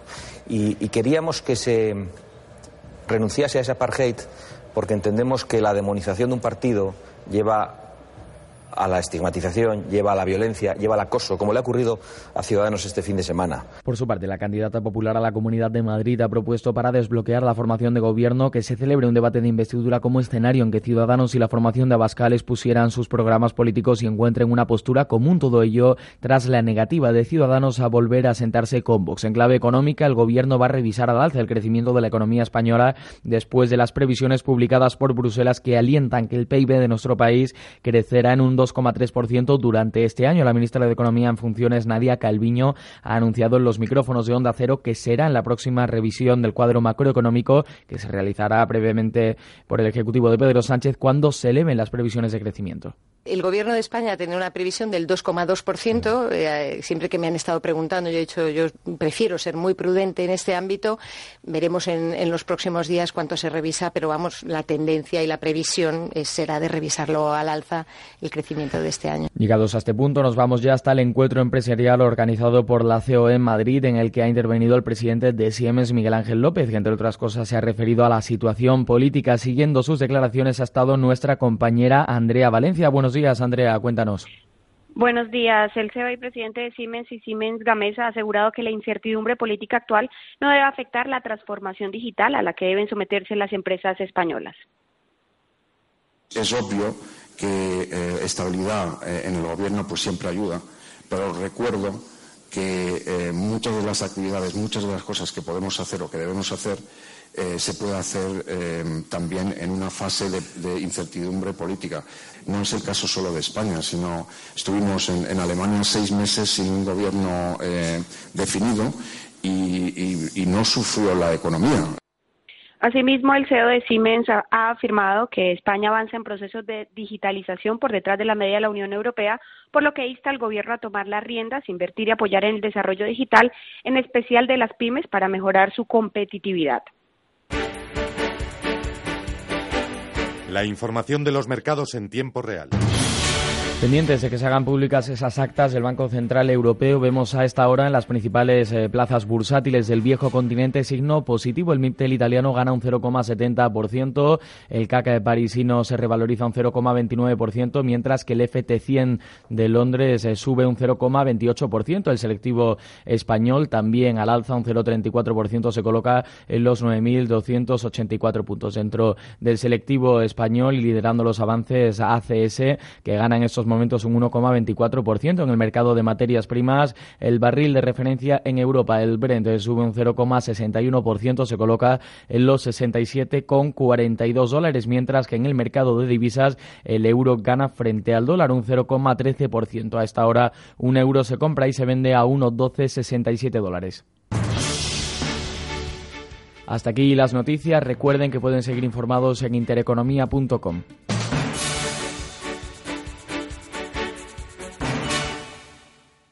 Escuchan ustedes Intereconomía. Banco Santander. Hola, quería comentarte las condiciones para mi hipoteca. Traigo nómina, tarjeta y el seguro. Bueno, el seguro cuando venza. Perfecto. Y si la vivienda tiene certificado de eficiencia energética, tienes otra bonificación. Pásate y lo vemos. Vale. Porque la vida cambia, tu hipoteca también. Tú decides cada año los productos que más te convienen para conseguir bonificaciones. Infórmate en tu oficina Santander. Hablar del legado de El Pozo es hablar del tiempo. Porque este es nuestro mejor legado darle tiempo al tiempo. Como dijo otro maestro, el tiempo siempre encuentra el final perfecto. Legado de El Pozo. Nuestros asados y cocidos hechos como antes. Y es que ya no se hacen productos así. ¿Y si marcho a un spa? ¿O me invitan a un fiestón? Si me hago influencer, necesito ropa un montón. Ya están aquí las segundas rebajas del corte inglés con un 20% de descuento adicional en más de 400 marcas de moda como Mirto, Gap, Levis y Callahan. Hasta el 24 de julio, arriba el verano, abajo los precios en las rebajas del corte inglés. Tal día como hoy, el 11 de julio de 1561, nace en Córdoba Luis de Góngora. Góngora es uno de los poetas y dramaturgos españoles más relevantes de la literatura. Perteneciente al siglo de oro, promulgó una corriente que se conoce como culteranismo o gongorismo, que será imitada por muchos en toda Europa y América. Entre sus obras más destacadas encontramos Soledades o Fábula de Polifemo y Galatea, en las que queda muy plasmado el estilo del autor, repleto de cultismos, el uso de hiperbatón y el extremo cuidado por la sonoridad del verso. Finalmente, el escritor fallecería el 23 de mayo de 1627. Además, el 11 de julio de 1975, cerca de la ciudad de Xi'an, en China, son descubiertos los guerreros de terracota. El ejército está formado por ni más ni menos que 8.000 estatuas de guerreros y caballos de terracota a tamaño real, las cuales fueron enterradas cerca del primer emperador de China de la dinastía Qin, Qin Shi Huang. Con esta acción se creía que el emperador continuaría teniendo las tropas bajo su mando. Fue en 1987 cuando la UNESCO les proclamó Patrimonio de la Humanidad.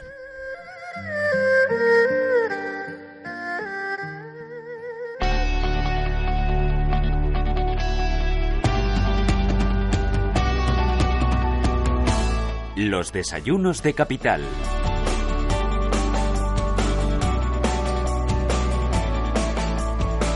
Desayunos Capital, segundo café de la mañana. ¿Nos tomamos hoy con quién? Bueno, pues hoy vamos a hablar de una industria muy importante en España y además le iba a decir pesada, la industria siderúrgica, porque hablamos de UNESID, la asociación empresarial que engloba a estas empresas. Y es que hace unos días celebraba eh, su junta, eh, realizaba un análisis del año 2018 y, y, qué se espera para este año 2019. Para que se hagan una idea, la industria siderúrgica española pues es esa base de esa cadena de valor metal metálica que incluye los automóviles, todo tipo de maquinarias, infraestructuras que tienen pues el acero como componente fundamental. Entre los datos económicos que mueven, les decimos que el sector produce anualmente más de 14 millones de toneladas de acero y exporta por valor de casi 8.000 millones de euros. Y vamos a hacer una radiografía de esta industria sobre la que se habla poco. Eh, lo hacemos con el director general precisamente de UNESIT, Andrés, eh, don Andrés Barceló. Bienvenido, buenos días, ¿cómo estamos? ¿Qué tal? Muchas ¿Qué tal? ¿Todo bien? Muchas gracias por, por, recibirme aquí y encantado de estar con Han celebrado ustedes la 51 Junta General. Sí. Uf, ¿Desde cuánto, cuánto tiempo se hace que se fundó? En el año 68. UNESID es una asociación que proviene para los que son jóvenes ni, ni se acuerdan, proviene del antiguo sindicato vertical, sí. que crea varias asociaciones solo de empresarios, no, no, no, eran asociaciones. El sindicato vertical en España, que era un sindicato de origen fascista, ¿no? era eh, trabajadores y empresarios, uh -huh. pero crea algunas, algunas para preparar las negociaciones con la Comunidad Europea, y uh -huh. UNESID es una de ellas. Uh -huh. Creó otras con el automóvil, relacionadas con el automóvil y con otras cosas, entonces somos del año 68.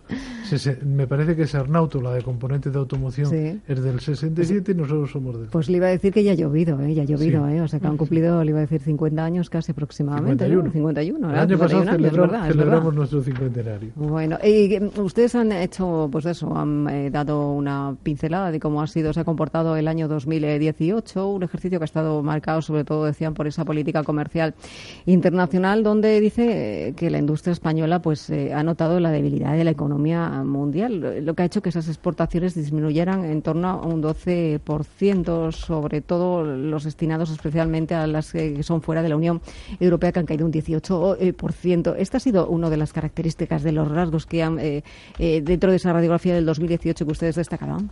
Sí, bueno, la, las exportaciones han sido la salida de la siderurgia española de, de la crisis de hace 11 años Uh -huh. y, y, y dos mercados muy importantes para nosotros, como es Argelia y como, como, era, era, digo era el pasado, como era Argelia y como era Turquía, han caído. Luego además uh -huh. han estado todas las, las tensiones comerciales que comenzaron, comienzan mucho antes, pero uh -huh. se desencadenan el año pasado con las medidas norteamericanas. Uh -huh. Las medidas norteamericanas que pone el, el, el presidente Trump, eh, que lo que hacen es imponer un arancel del 25% a todo el mundo, prácticamente, con alguna, con alguna excepción para las importaciones de acero, eso lo que producen es un desvío de tráfico comercial hacia Europa. Uh -huh. ¿Por qué? Porque Europa es el principal mercado después de China, pero es el principal mercado abierto. Uh -huh.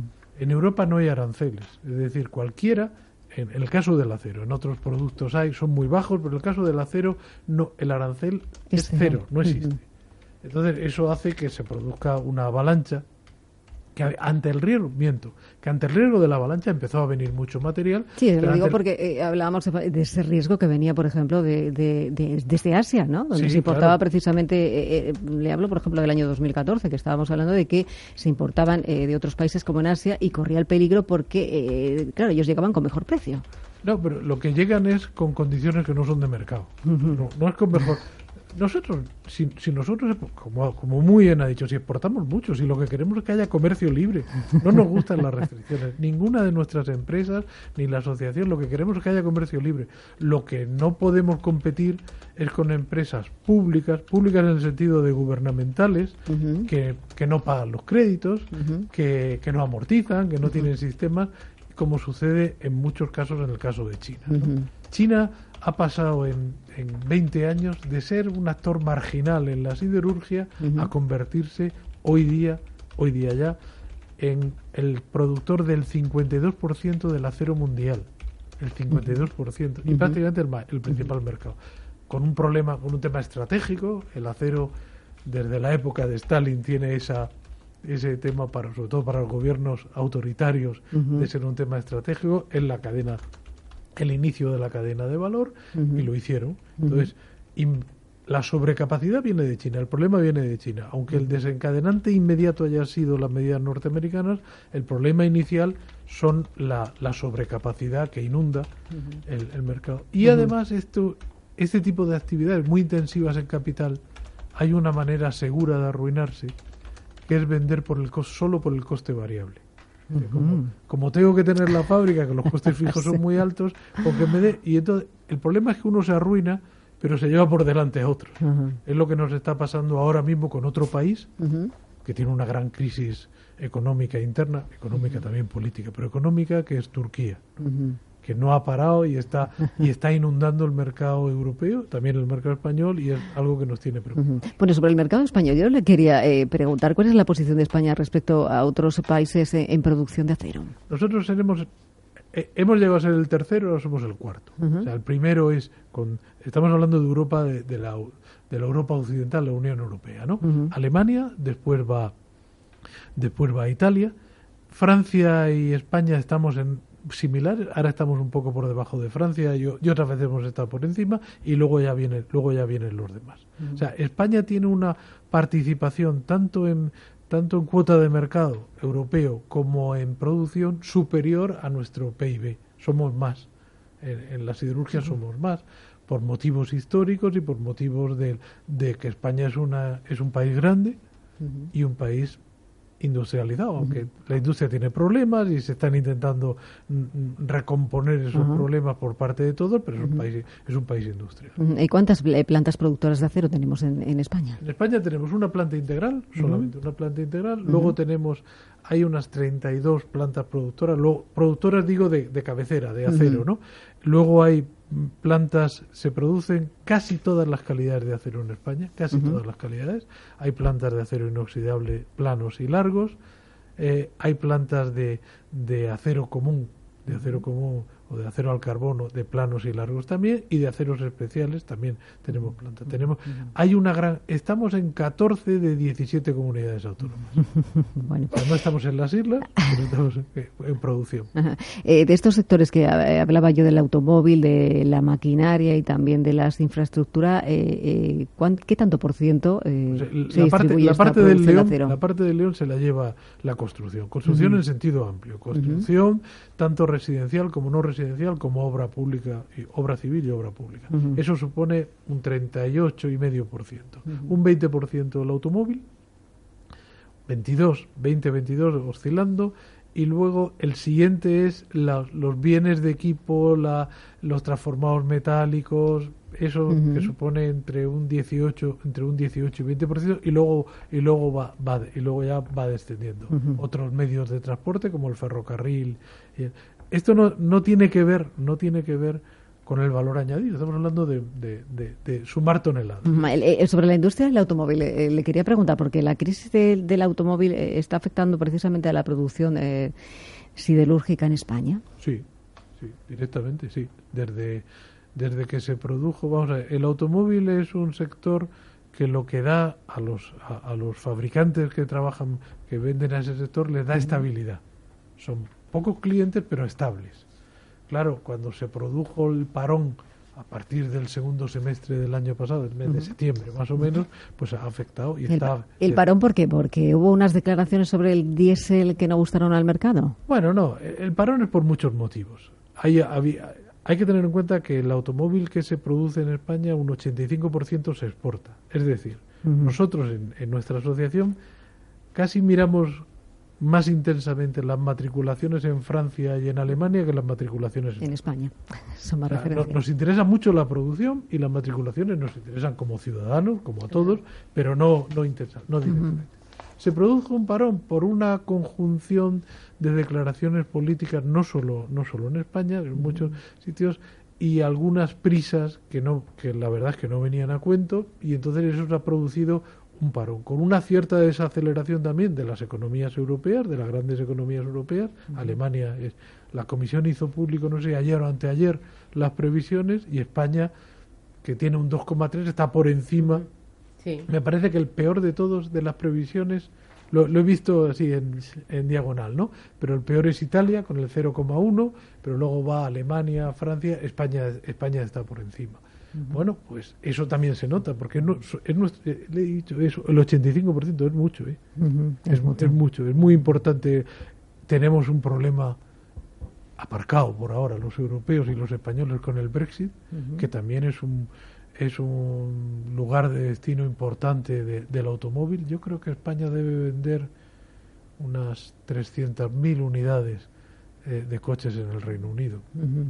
Eso cuando suceda como no sabemos ni cuándo va a suceder ni cómo va a suceder, esperamos. Pero, bueno, eh, le quería preguntar por otro asunto, porque ustedes en esa junta, eh, hablando de precisamente de gobiernos, de ejecutivos, que todavía no, no, se ha formado, pero que ustedes le han pedido ya un compromiso claro con, con, la actividad industrial. ¿Y por qué? Porque hay uno de los retos fundamentales para, para este año que pasa por esos costes eh, energéticos. Y ustedes confían en que el nuevo gobierno ponga en marcha esas medidas comprometidas para ese logro del precio competitivo de la energía eléctrica. Eh, nos diferenciamos mucho con Alemania.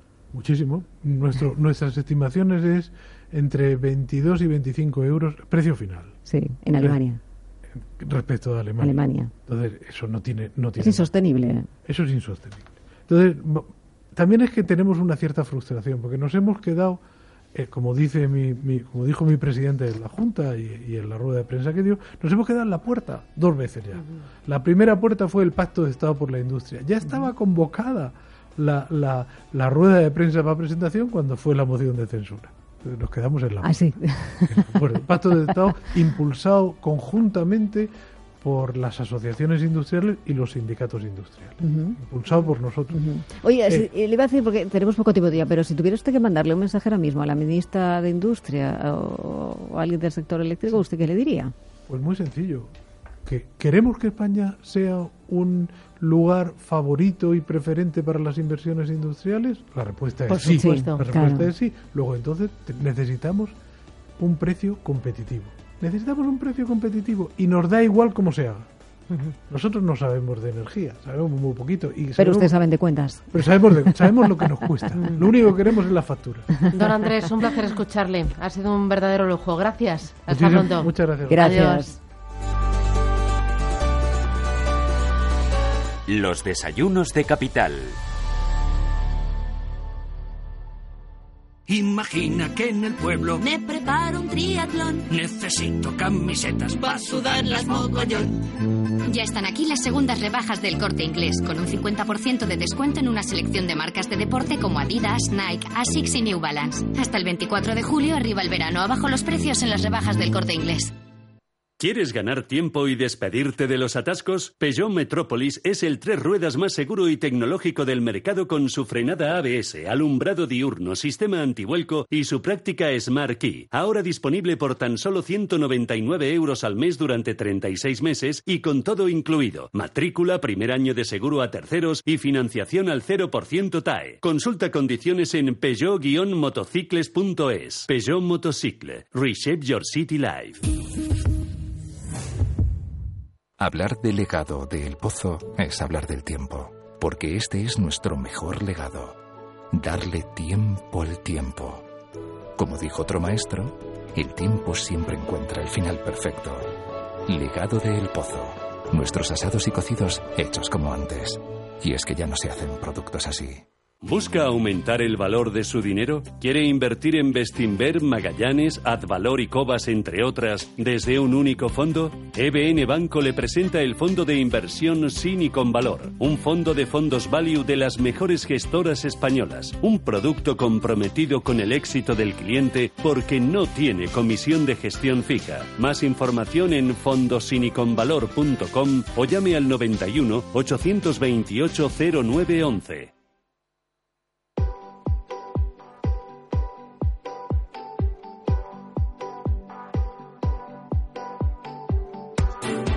El Foro Inmobiliario.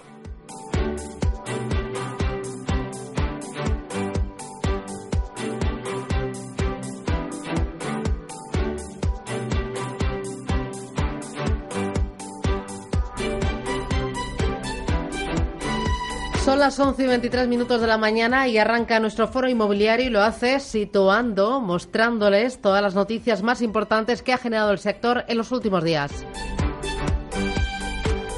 El precio del alquiler en Madrid sube un 6,57% en el primer semestre del año. Y es que el alquiler suba y sigue. Este dato corresponde a ese primer semestre del año y nos llega desde pisos.com. Y es que para un piso con una superficie media de 144 metros cuadrados, la renta media, ojo, son de 1.671 euros mensuales y es la más alta del país. Y es que respecto a junio del año pasado, el incremento ha sido de casi un 20%. El Ayuntamiento de Madrid desbloquea suelo público para crear vivienda en alquiler. De momento serán 15.000 viviendas en ese régimen de alquiler con un precio tasado. Es un anuncio que hacía dentro de un foro inmobiliario que organizaba el diario Expansión el alcalde, el recién elegido Martínez Almeida. También aprovechaba el alcalde para plantear o planteaba lanzar un cheque vivienda para facilitar el acceso al alquiler de los menores de 35 años. Es que la medida se dirige a jóvenes que llevan al menos o que lleven al menos cinco años empadronados en la ciudad de Madrid. Dice que la cantidad se encuentra en torno a unos 150 euros y admitía que lejos también de grabar con más IBI las viviendas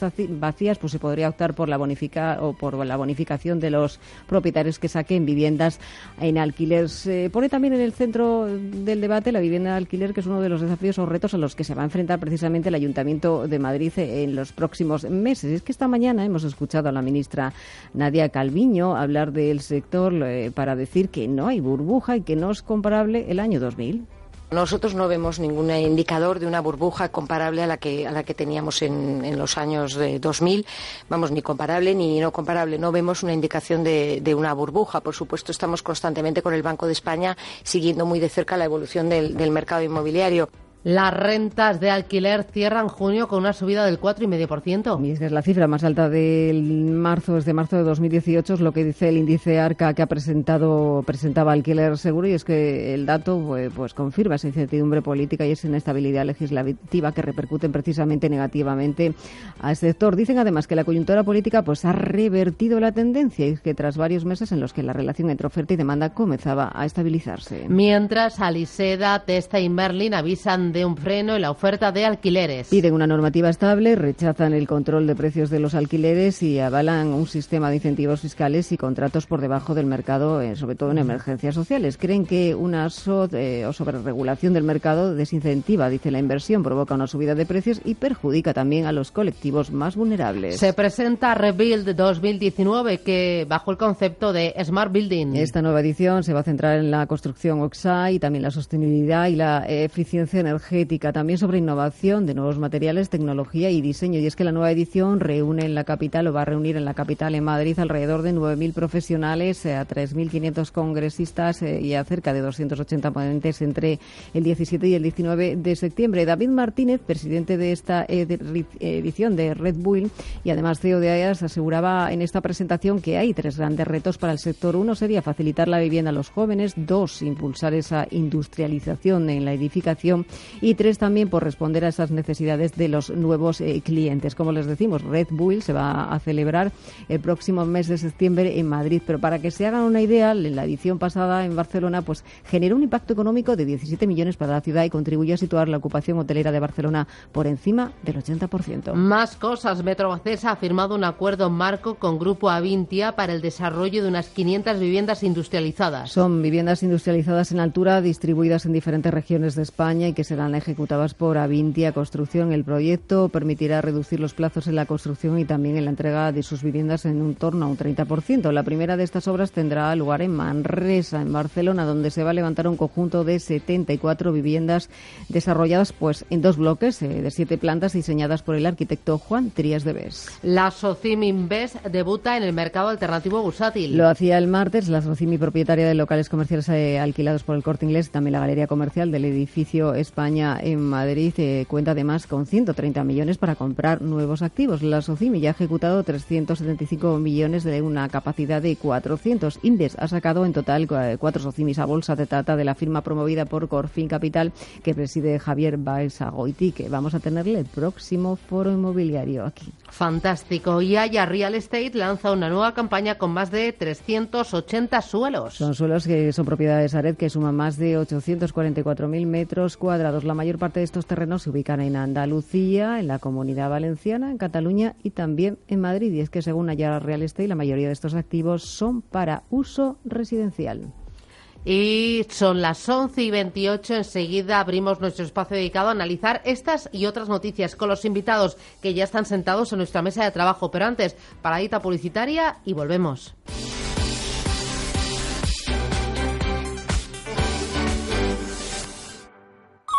Banco Santander. Hola, quería comentarte las condiciones para mi hipoteca. Traigo nómina, tarjeta y el seguro. Bueno, el seguro cuando venza. Perfecto. Y si la vivienda tiene certificado de eficiencia energética, tienes otra bonificación. Pásate y lo vemos. Vale. Porque la vida cambia, tu hipoteca también. Tú decides cada año los productos que más te convienen para conseguir bonificaciones. Infórmate en tu oficina Santander. ¿Y si marcho a un spa? ¿O me invitan a un fiestón? Si me hago influencer, necesito ropa un montón. Ya están aquí las segundas rebajas del corte inglés con un 20% de descuento adicional en más de 400 marcas de moda como Mirto, Gap, Levis y Callahan. Hasta el 24 de julio arriba el verano abajo los precios en las rebajas del corte inglés. Más de 225.000 niños no tienen acceso a la cantidad diaria de leche recomendada. Cubrir sus necesidades es alimentar sus sueños. Haz tu donación en cualquier oficina de CaixaBank o en granrecogidadeleche.es y hagamos que no quede ningún niño sin bigote. CaixaBank y la obra social La Caixa con los bancos de alimentos.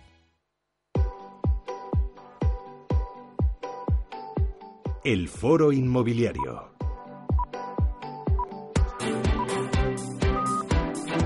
Bueno, Elena, cuéntame, ¿con quién? ¿Por dónde empezamos? Eh, uf, tenemos muchos temas. Este, el, hoy, hoy, eh, Susana, sobre la mesa que está, pues el alquiler, ¿no? Pues hemos dicho, sí. vamos a hacer una mesa del alquiler para que nos cuenten, cuál, analicen, bueno, pues cómo ha sido la semana con tanta medida, ¿no? Y vamos a presentar a Sergio Cardona, es CEO de Ficheros de Inquilinos eh, Morosos. Eh, Sergio, bienvenido, buenos días, ¿cómo estamos? Buenos días. Director.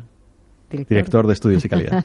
te iba a decir, sí. Bueno, eh, te iba a preguntar, eh, así lanzándote la pregunta, uh -huh. Eh, ¿Hay más morosos en España ahora que hace un año por de alquiler? Sí, la, la, morosidad ha aumentado. sí. Ha aumentado en más de un 6%. Y sí tenemos más morosidad ahora que, que en los últimos años. Ajá, ¿Y esto ha sido porque tú crees o vosotros creéis que porque se ha incrementado uh -huh. el precio? Una parte viene por ahí, sí, por el aumento del precio del alquiler. Uh -huh pero bueno, también hay más. Y otros también son porque son ya también profesionales, claro. ¿no? Eh, eh, que están acostumbrados a hacerlo. Sí, sí, sí. Eh, por desgracia hay inquilinos que nos los vamos encontrando. Eh, incluso en diferentes ciudades. En, sí. en, esta época del año pasa mucho por la costa. Gente ¿Ah, que sí? va a trabajar durante seis meses, ocho meses en costa y que un año eh, te la encuentras sin pagando en Málaga y al año siguiente te la encuentras sin pagando en Almería. También, bueno, y alguno también que algún propietario que a lo mejor eh, sepa que tiene uh -huh. o que mm, alquila un inquilino, eh, bueno, de, de, dudosa, de, solvencia. y que lo hacen y que lo sí, siguen haciendo. Sí, sí, hay propietarios que nos lo dicen, que eh, nos piden que les eh, pasemos datos de agentes homologados, de profesionales inmobiliarios de la zona, porque nos lo dicen, yo no valgo para decir que no. A mí vienen, me cuentan una milonga, me la creo y al final me deja de pagar. Bueno, eh, para que eh, ustedes se hagan una idea, nos acompañó hace yo creo que dos o tres semanas, pero Ficheros de Inquilinos Morosos, ¿qué hace? ¿Qué, ¿Qué hace por sus clientes? Pues nosotros llevamos desde el año 2002 estudiando la morosidad en arrendamientos urbanos.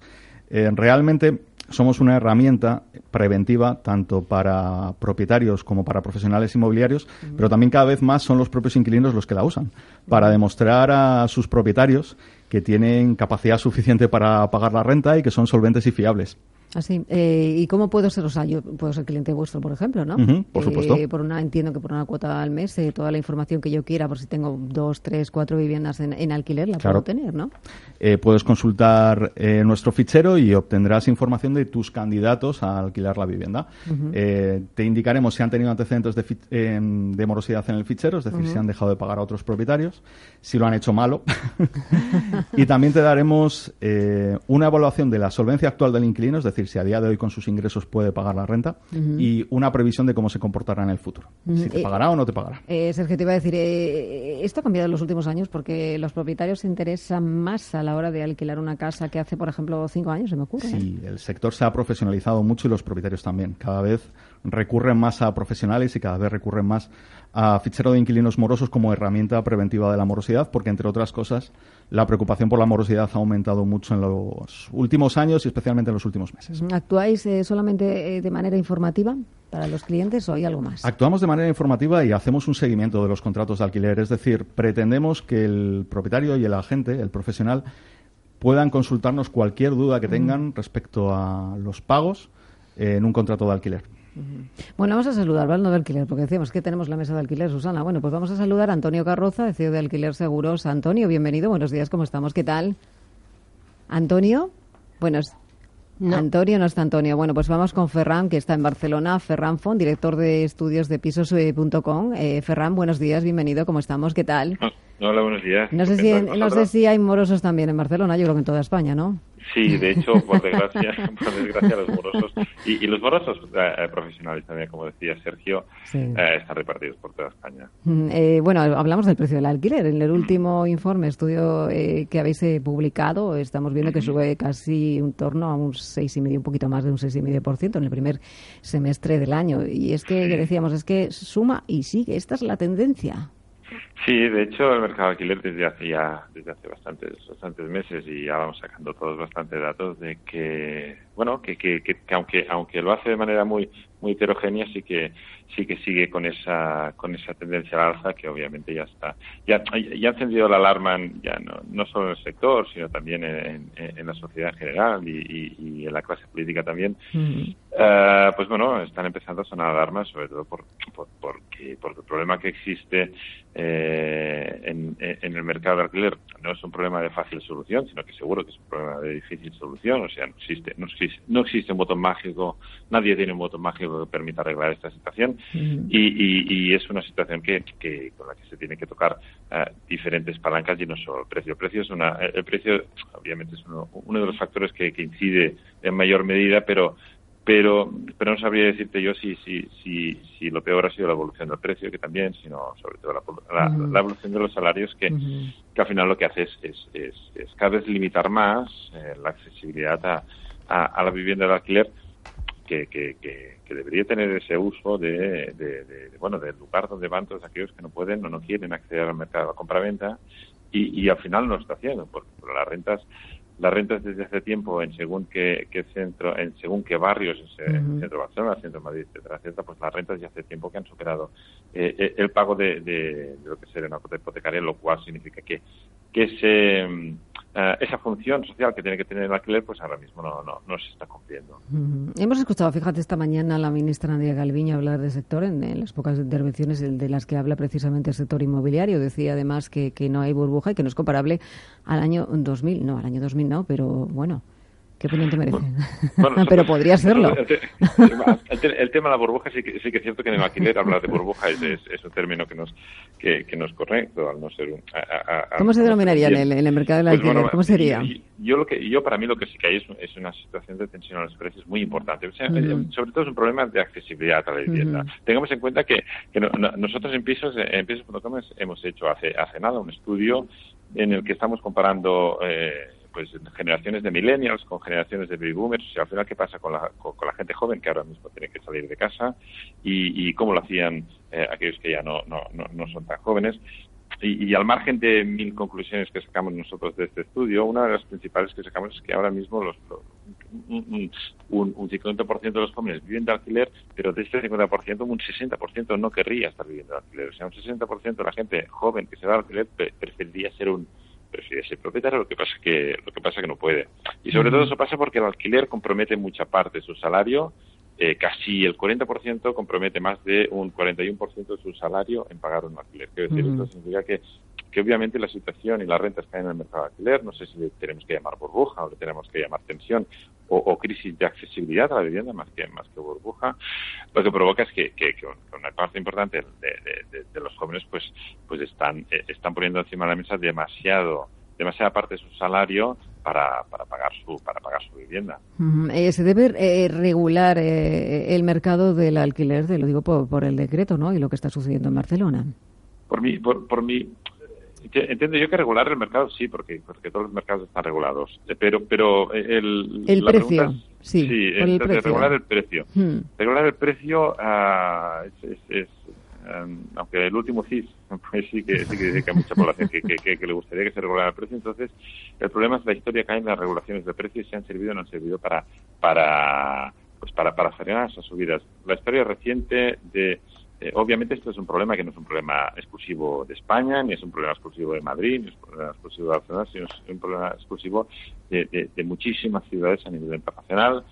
Y París, Berlín son los ejemplos de, de, limitaciones de precios que no han dado resultado. Ahora están en un segundo en un segundo intento. De hecho, Berlín ahora va a congelar durante cinco años eh, los precios de alquiler. Nueva York también se está sumando a esta regulación de precios. Eh, hasta la fecha, hasta la fecha no, no no se ha dado el resultado previsto. Lo que sí que es cierto es que es que las administraciones públicas mm, tienen el, deber de, intentar, pues, pues, pues, eh, pues em, digamos, arreglar esta situación, facilitar que, que, la población joven y la población no tan joven pues tenga acceso a una vivienda eh, de alquiler si es su deseo. Bueno, permíteme que saludemos también a eh, Antonio Carroza, CEO de Alquiler Seguros. Antonio, bienvenido, buenos días. Hola, muy buenos días. Y estábamos ahí, estabas escuchando, entiendo, a Ferran y, bueno, hemos leído entre las noticias de, de actualidad cómo esas rentas de alquiler han cerrado junio con una subida del 4,5% según vuestro índice ARCA y también decíamos que, bueno, el, el alcalde de Madrid, el reciente alcalde de Madrid, eh, Martínez Almeida, lanzaba o ha querido lanzar la idea de poner en marcha un cheque vivienda para facilitar ese acceso al alquiler de los menores de 35 años. ¿A vosotros os gusta esa idea? No, para nada. ¿Por qué? porque ya ha habido experiencias similares que han, que han llegado al fracaso. Mira, cualquier ayuda directa. Por eso, los de menores de 35 años no sé si estarán de acuerdo, ¿eh? porque dice que va a ser en torno a 150 euros. claro, mira, yo, te, yo te explico. Vamos a ver, cualquier eh, eh, ayuda que implique la dinamización del mercado, pues viene muy bien. Pero cuidado con, cuidado con, con estas armas que las, las carga el diablo. Eh, una experiencia similar con la renta básica de emancipación, con una ayuda directa a jóvenes para emanciparse y poder pagar parte del alquiler. Lo que supuso fue economía sumergida, fraude y picaresca. ¿Ah, Porque toda ayuda directa implica una, una alteración artificial en, el mercado y de los precios. y o sea que tendrían una subida, digamos, eh, eh, encubierta de los precios. sí. te, pongo casos que, que, la casuística nos, nos llevaron a nuestros despachos de abogados y a, nuestra oficina. Propietarios que planteaban que para cogerse esas ayudas eh, a todo pasado, pues que fuera 50 Oye, pues mira, yo digo que te subo el alquiler pero tengo que te subo 75, como vas a cobrar 150, pues 75 para ti, 75 para mí. Con lo cual hubo una subida encubierta.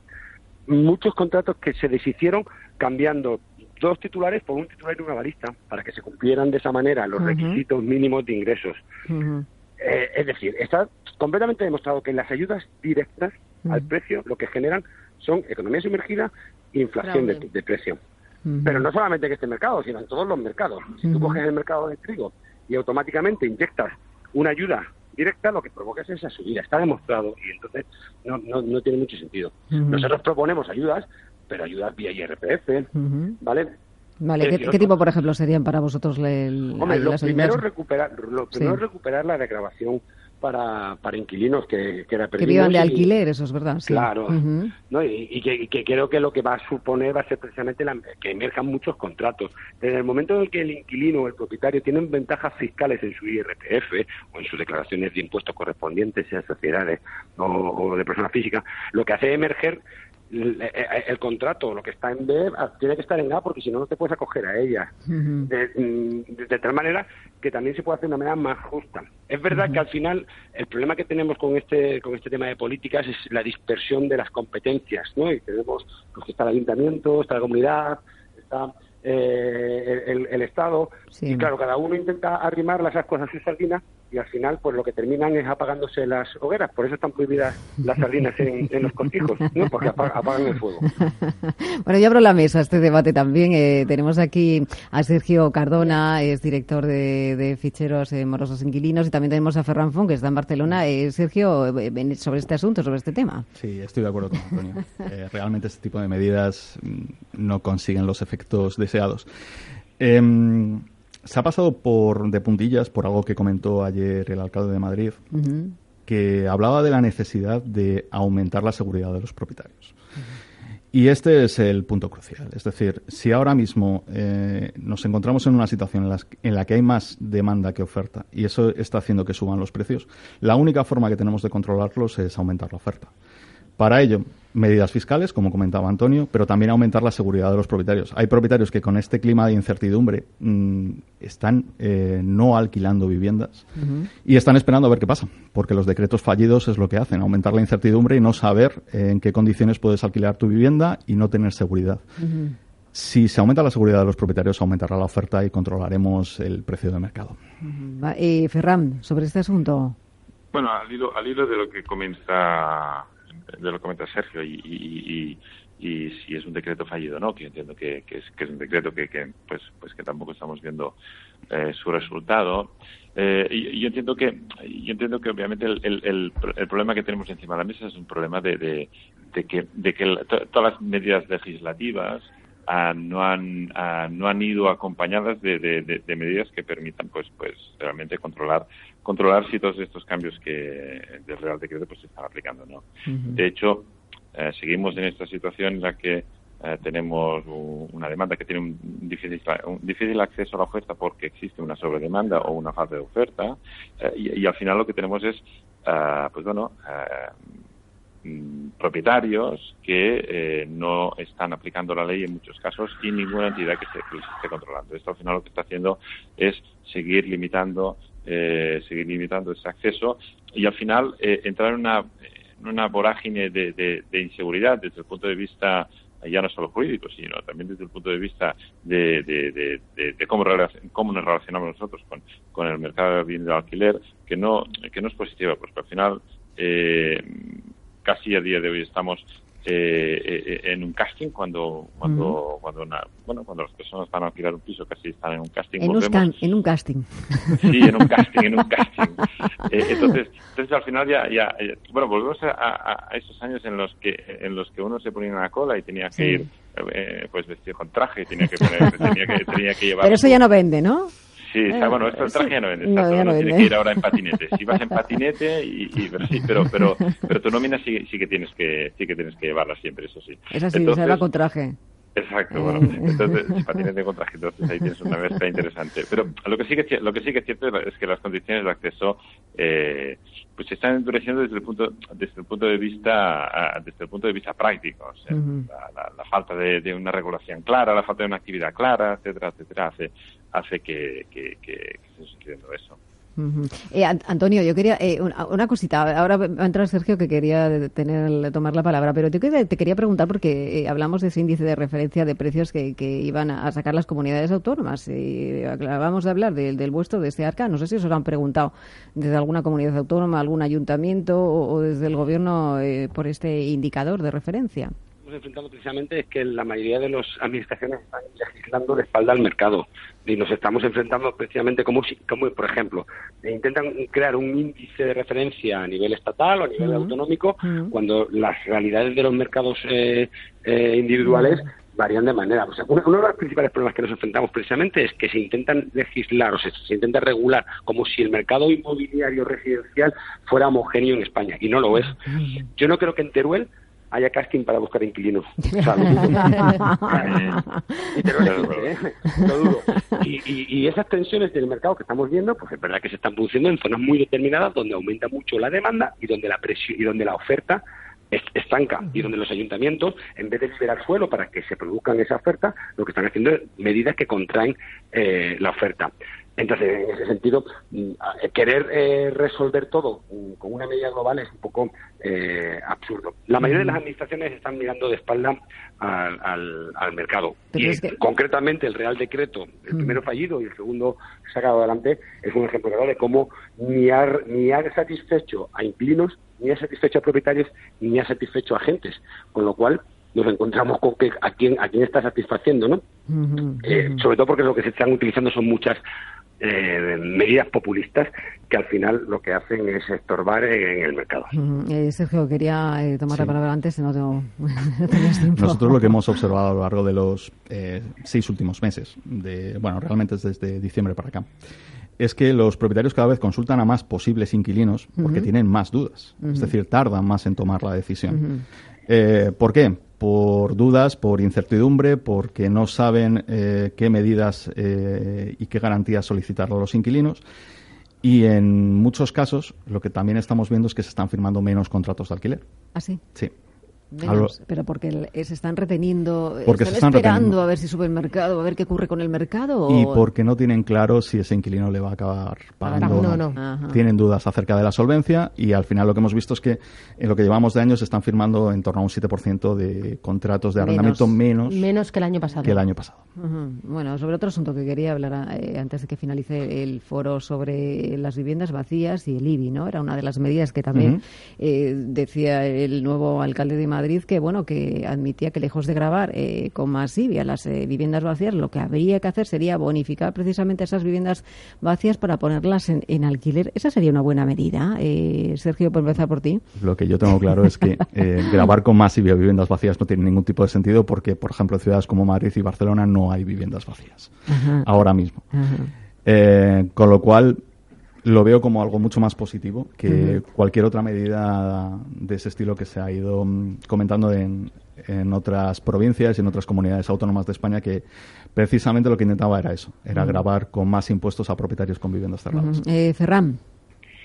Bueno, un poco alivio también, o sea, subir los impuestos a las viviendas vacías cuando muchos, en muchos casos no es por elección, sino que al final ah, estamos hablando de, viviendas vacías, hablando sobre todo de Madrid y Barcelona, que ya hay pocas viviendas vacías, pues, pues porque, porque ah, ah, pues eh, aunque exista obviamente miedo al impago, que exista pues miedo a la ocupación, porque también existe, pero pero poca gente le interesa tener un piso vacío en Madrid o Barcelona, básicamente porque le puede sacar una rentabilidad muy muy muy interesante.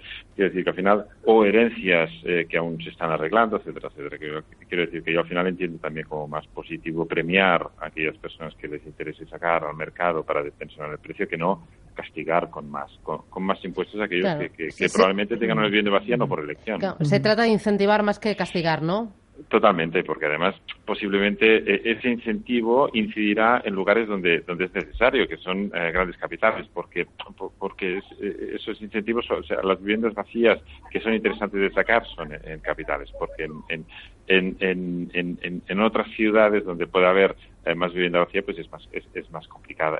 o sea, en otras localizaciones donde no sea Barcelona o Madrid es más complejo sacar una vivienda vacía al, al sector con, con con ese precio. Eh, Antonio. Pues mira, una de las principales características de este mercado después de la crisis es que la mayoría de la concentración de esa vivienda vacía en manos de grandes tenedores están en zonas donde no hay demanda de alquiler. Con lo cual, si lo que se pretende es eh, utilizar un sistema de recaudación, pues puede ser muy interesante, pero no va a incentivar, desde luego, que zonas donde no hay demanda de alquiler se genere mercado. Y donde hay demanda de alquiler, pues como dice Ferran, el propietario, sea gran tenedor, sea pequeño tenedor, no le interesa tener una vivienda vacía porque puede sacar una rentabilidad. Se pueden generar incentivos, eh, como nosotros siempre hemos propuesto, eh, positivo, es decir, pagar una tasa al que alquile y le demos y que el Estado le dé una seguridad de unos, no sé, se nos ocurre, por ejemplo, unos eh, juzgados exclusivos para resolución de conflictos.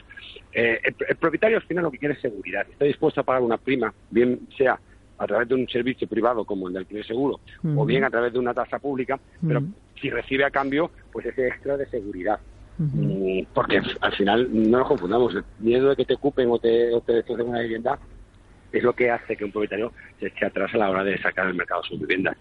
Mm, el, el, el desincentivar precisamente la rentabilidad, la rentabilidad inmobiliaria con una tasa, si realmente no vamos a conseguir el objetivo logrado, pues es un poco absurdo. Sergio o Ferran, no sé si querían hablar, que veía Ferran. Dime. Ferran, ¿querías hablar algo? Eh, es que te oía... No, no, vamos con Sergio, con Sergio, con Sergio que si quiere decir algo. Sí, tenemos, tenemos que tener en cuenta que eh, actualmente eh, un inquilino deja a un propietario, un inquilino moroso deja a un propietario una deuda media de entre 6 y 8 mensualidades. 6 y 8. Eh, de media. De media. Eh, para terminar, y a cada uno de vosotros, eh, ponerme un broche de oro, un titular a este espacio en el que nos hemos dedicado al alquiler. Empieza tú, Antonio. Bueno, creo que nunca hemos vivido un mercado del alquiler tan activo, nunca los jóvenes han tenido tantas posibilidades y tantas opciones, y es verdad que existen zonas donde la presión de oferta y demanda han hecho subir las rentas, pero el mercado es soberano y se autorregula. Estupendo. Ferran, titular. Eh, bueno, yo diría que tenemos que darle seguimiento al mercado de alquiler porque ahora mismo no está, no está cumpliendo su, su, su, función social y aquí sí que es necesaria, aunque sea un mercado que se autorregula, el mercado de alquiler sí que es necesaria la intervención de las administraciones. ¿Y Sergio? Nosotros seguimos pensando que el futuro es el alquiler, pero es eh, necesario un clima de estabilidad, entre otras cosas, legislativa para que podamos conseguir tener un mercado equilibrado. Muy bien, pues Antonio, Ferran, Sergio, a los tres, gracias, que tengáis buen día y un abrazo, hasta pronto. Hasta pronto. Adiós, chao, chao.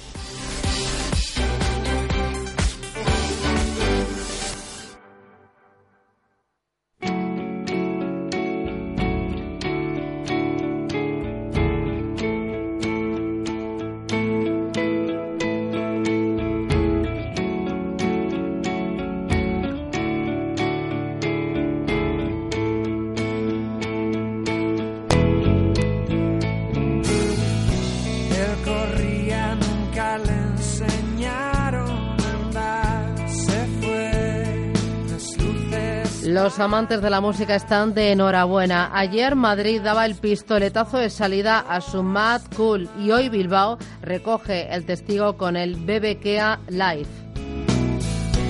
Aeropuertos unos vienen, otros se van, igual que Alicias en ciudad. Más de 100 artistas pasarán por esta decimocuarta edición a lo largo de los tres días de conciertos. Entre los platos fuertes de hoy, el ex vocalista de Oasis Liam Gallagher y los españoles Vetusta Morla.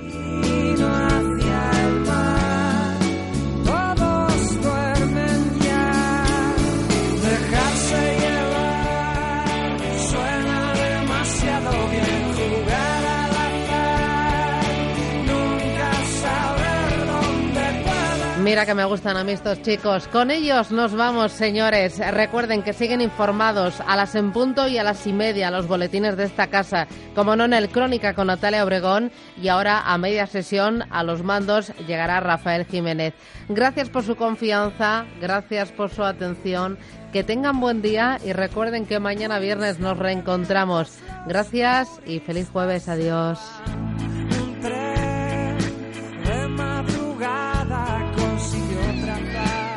Capital Intereconomía, con Susana Criado.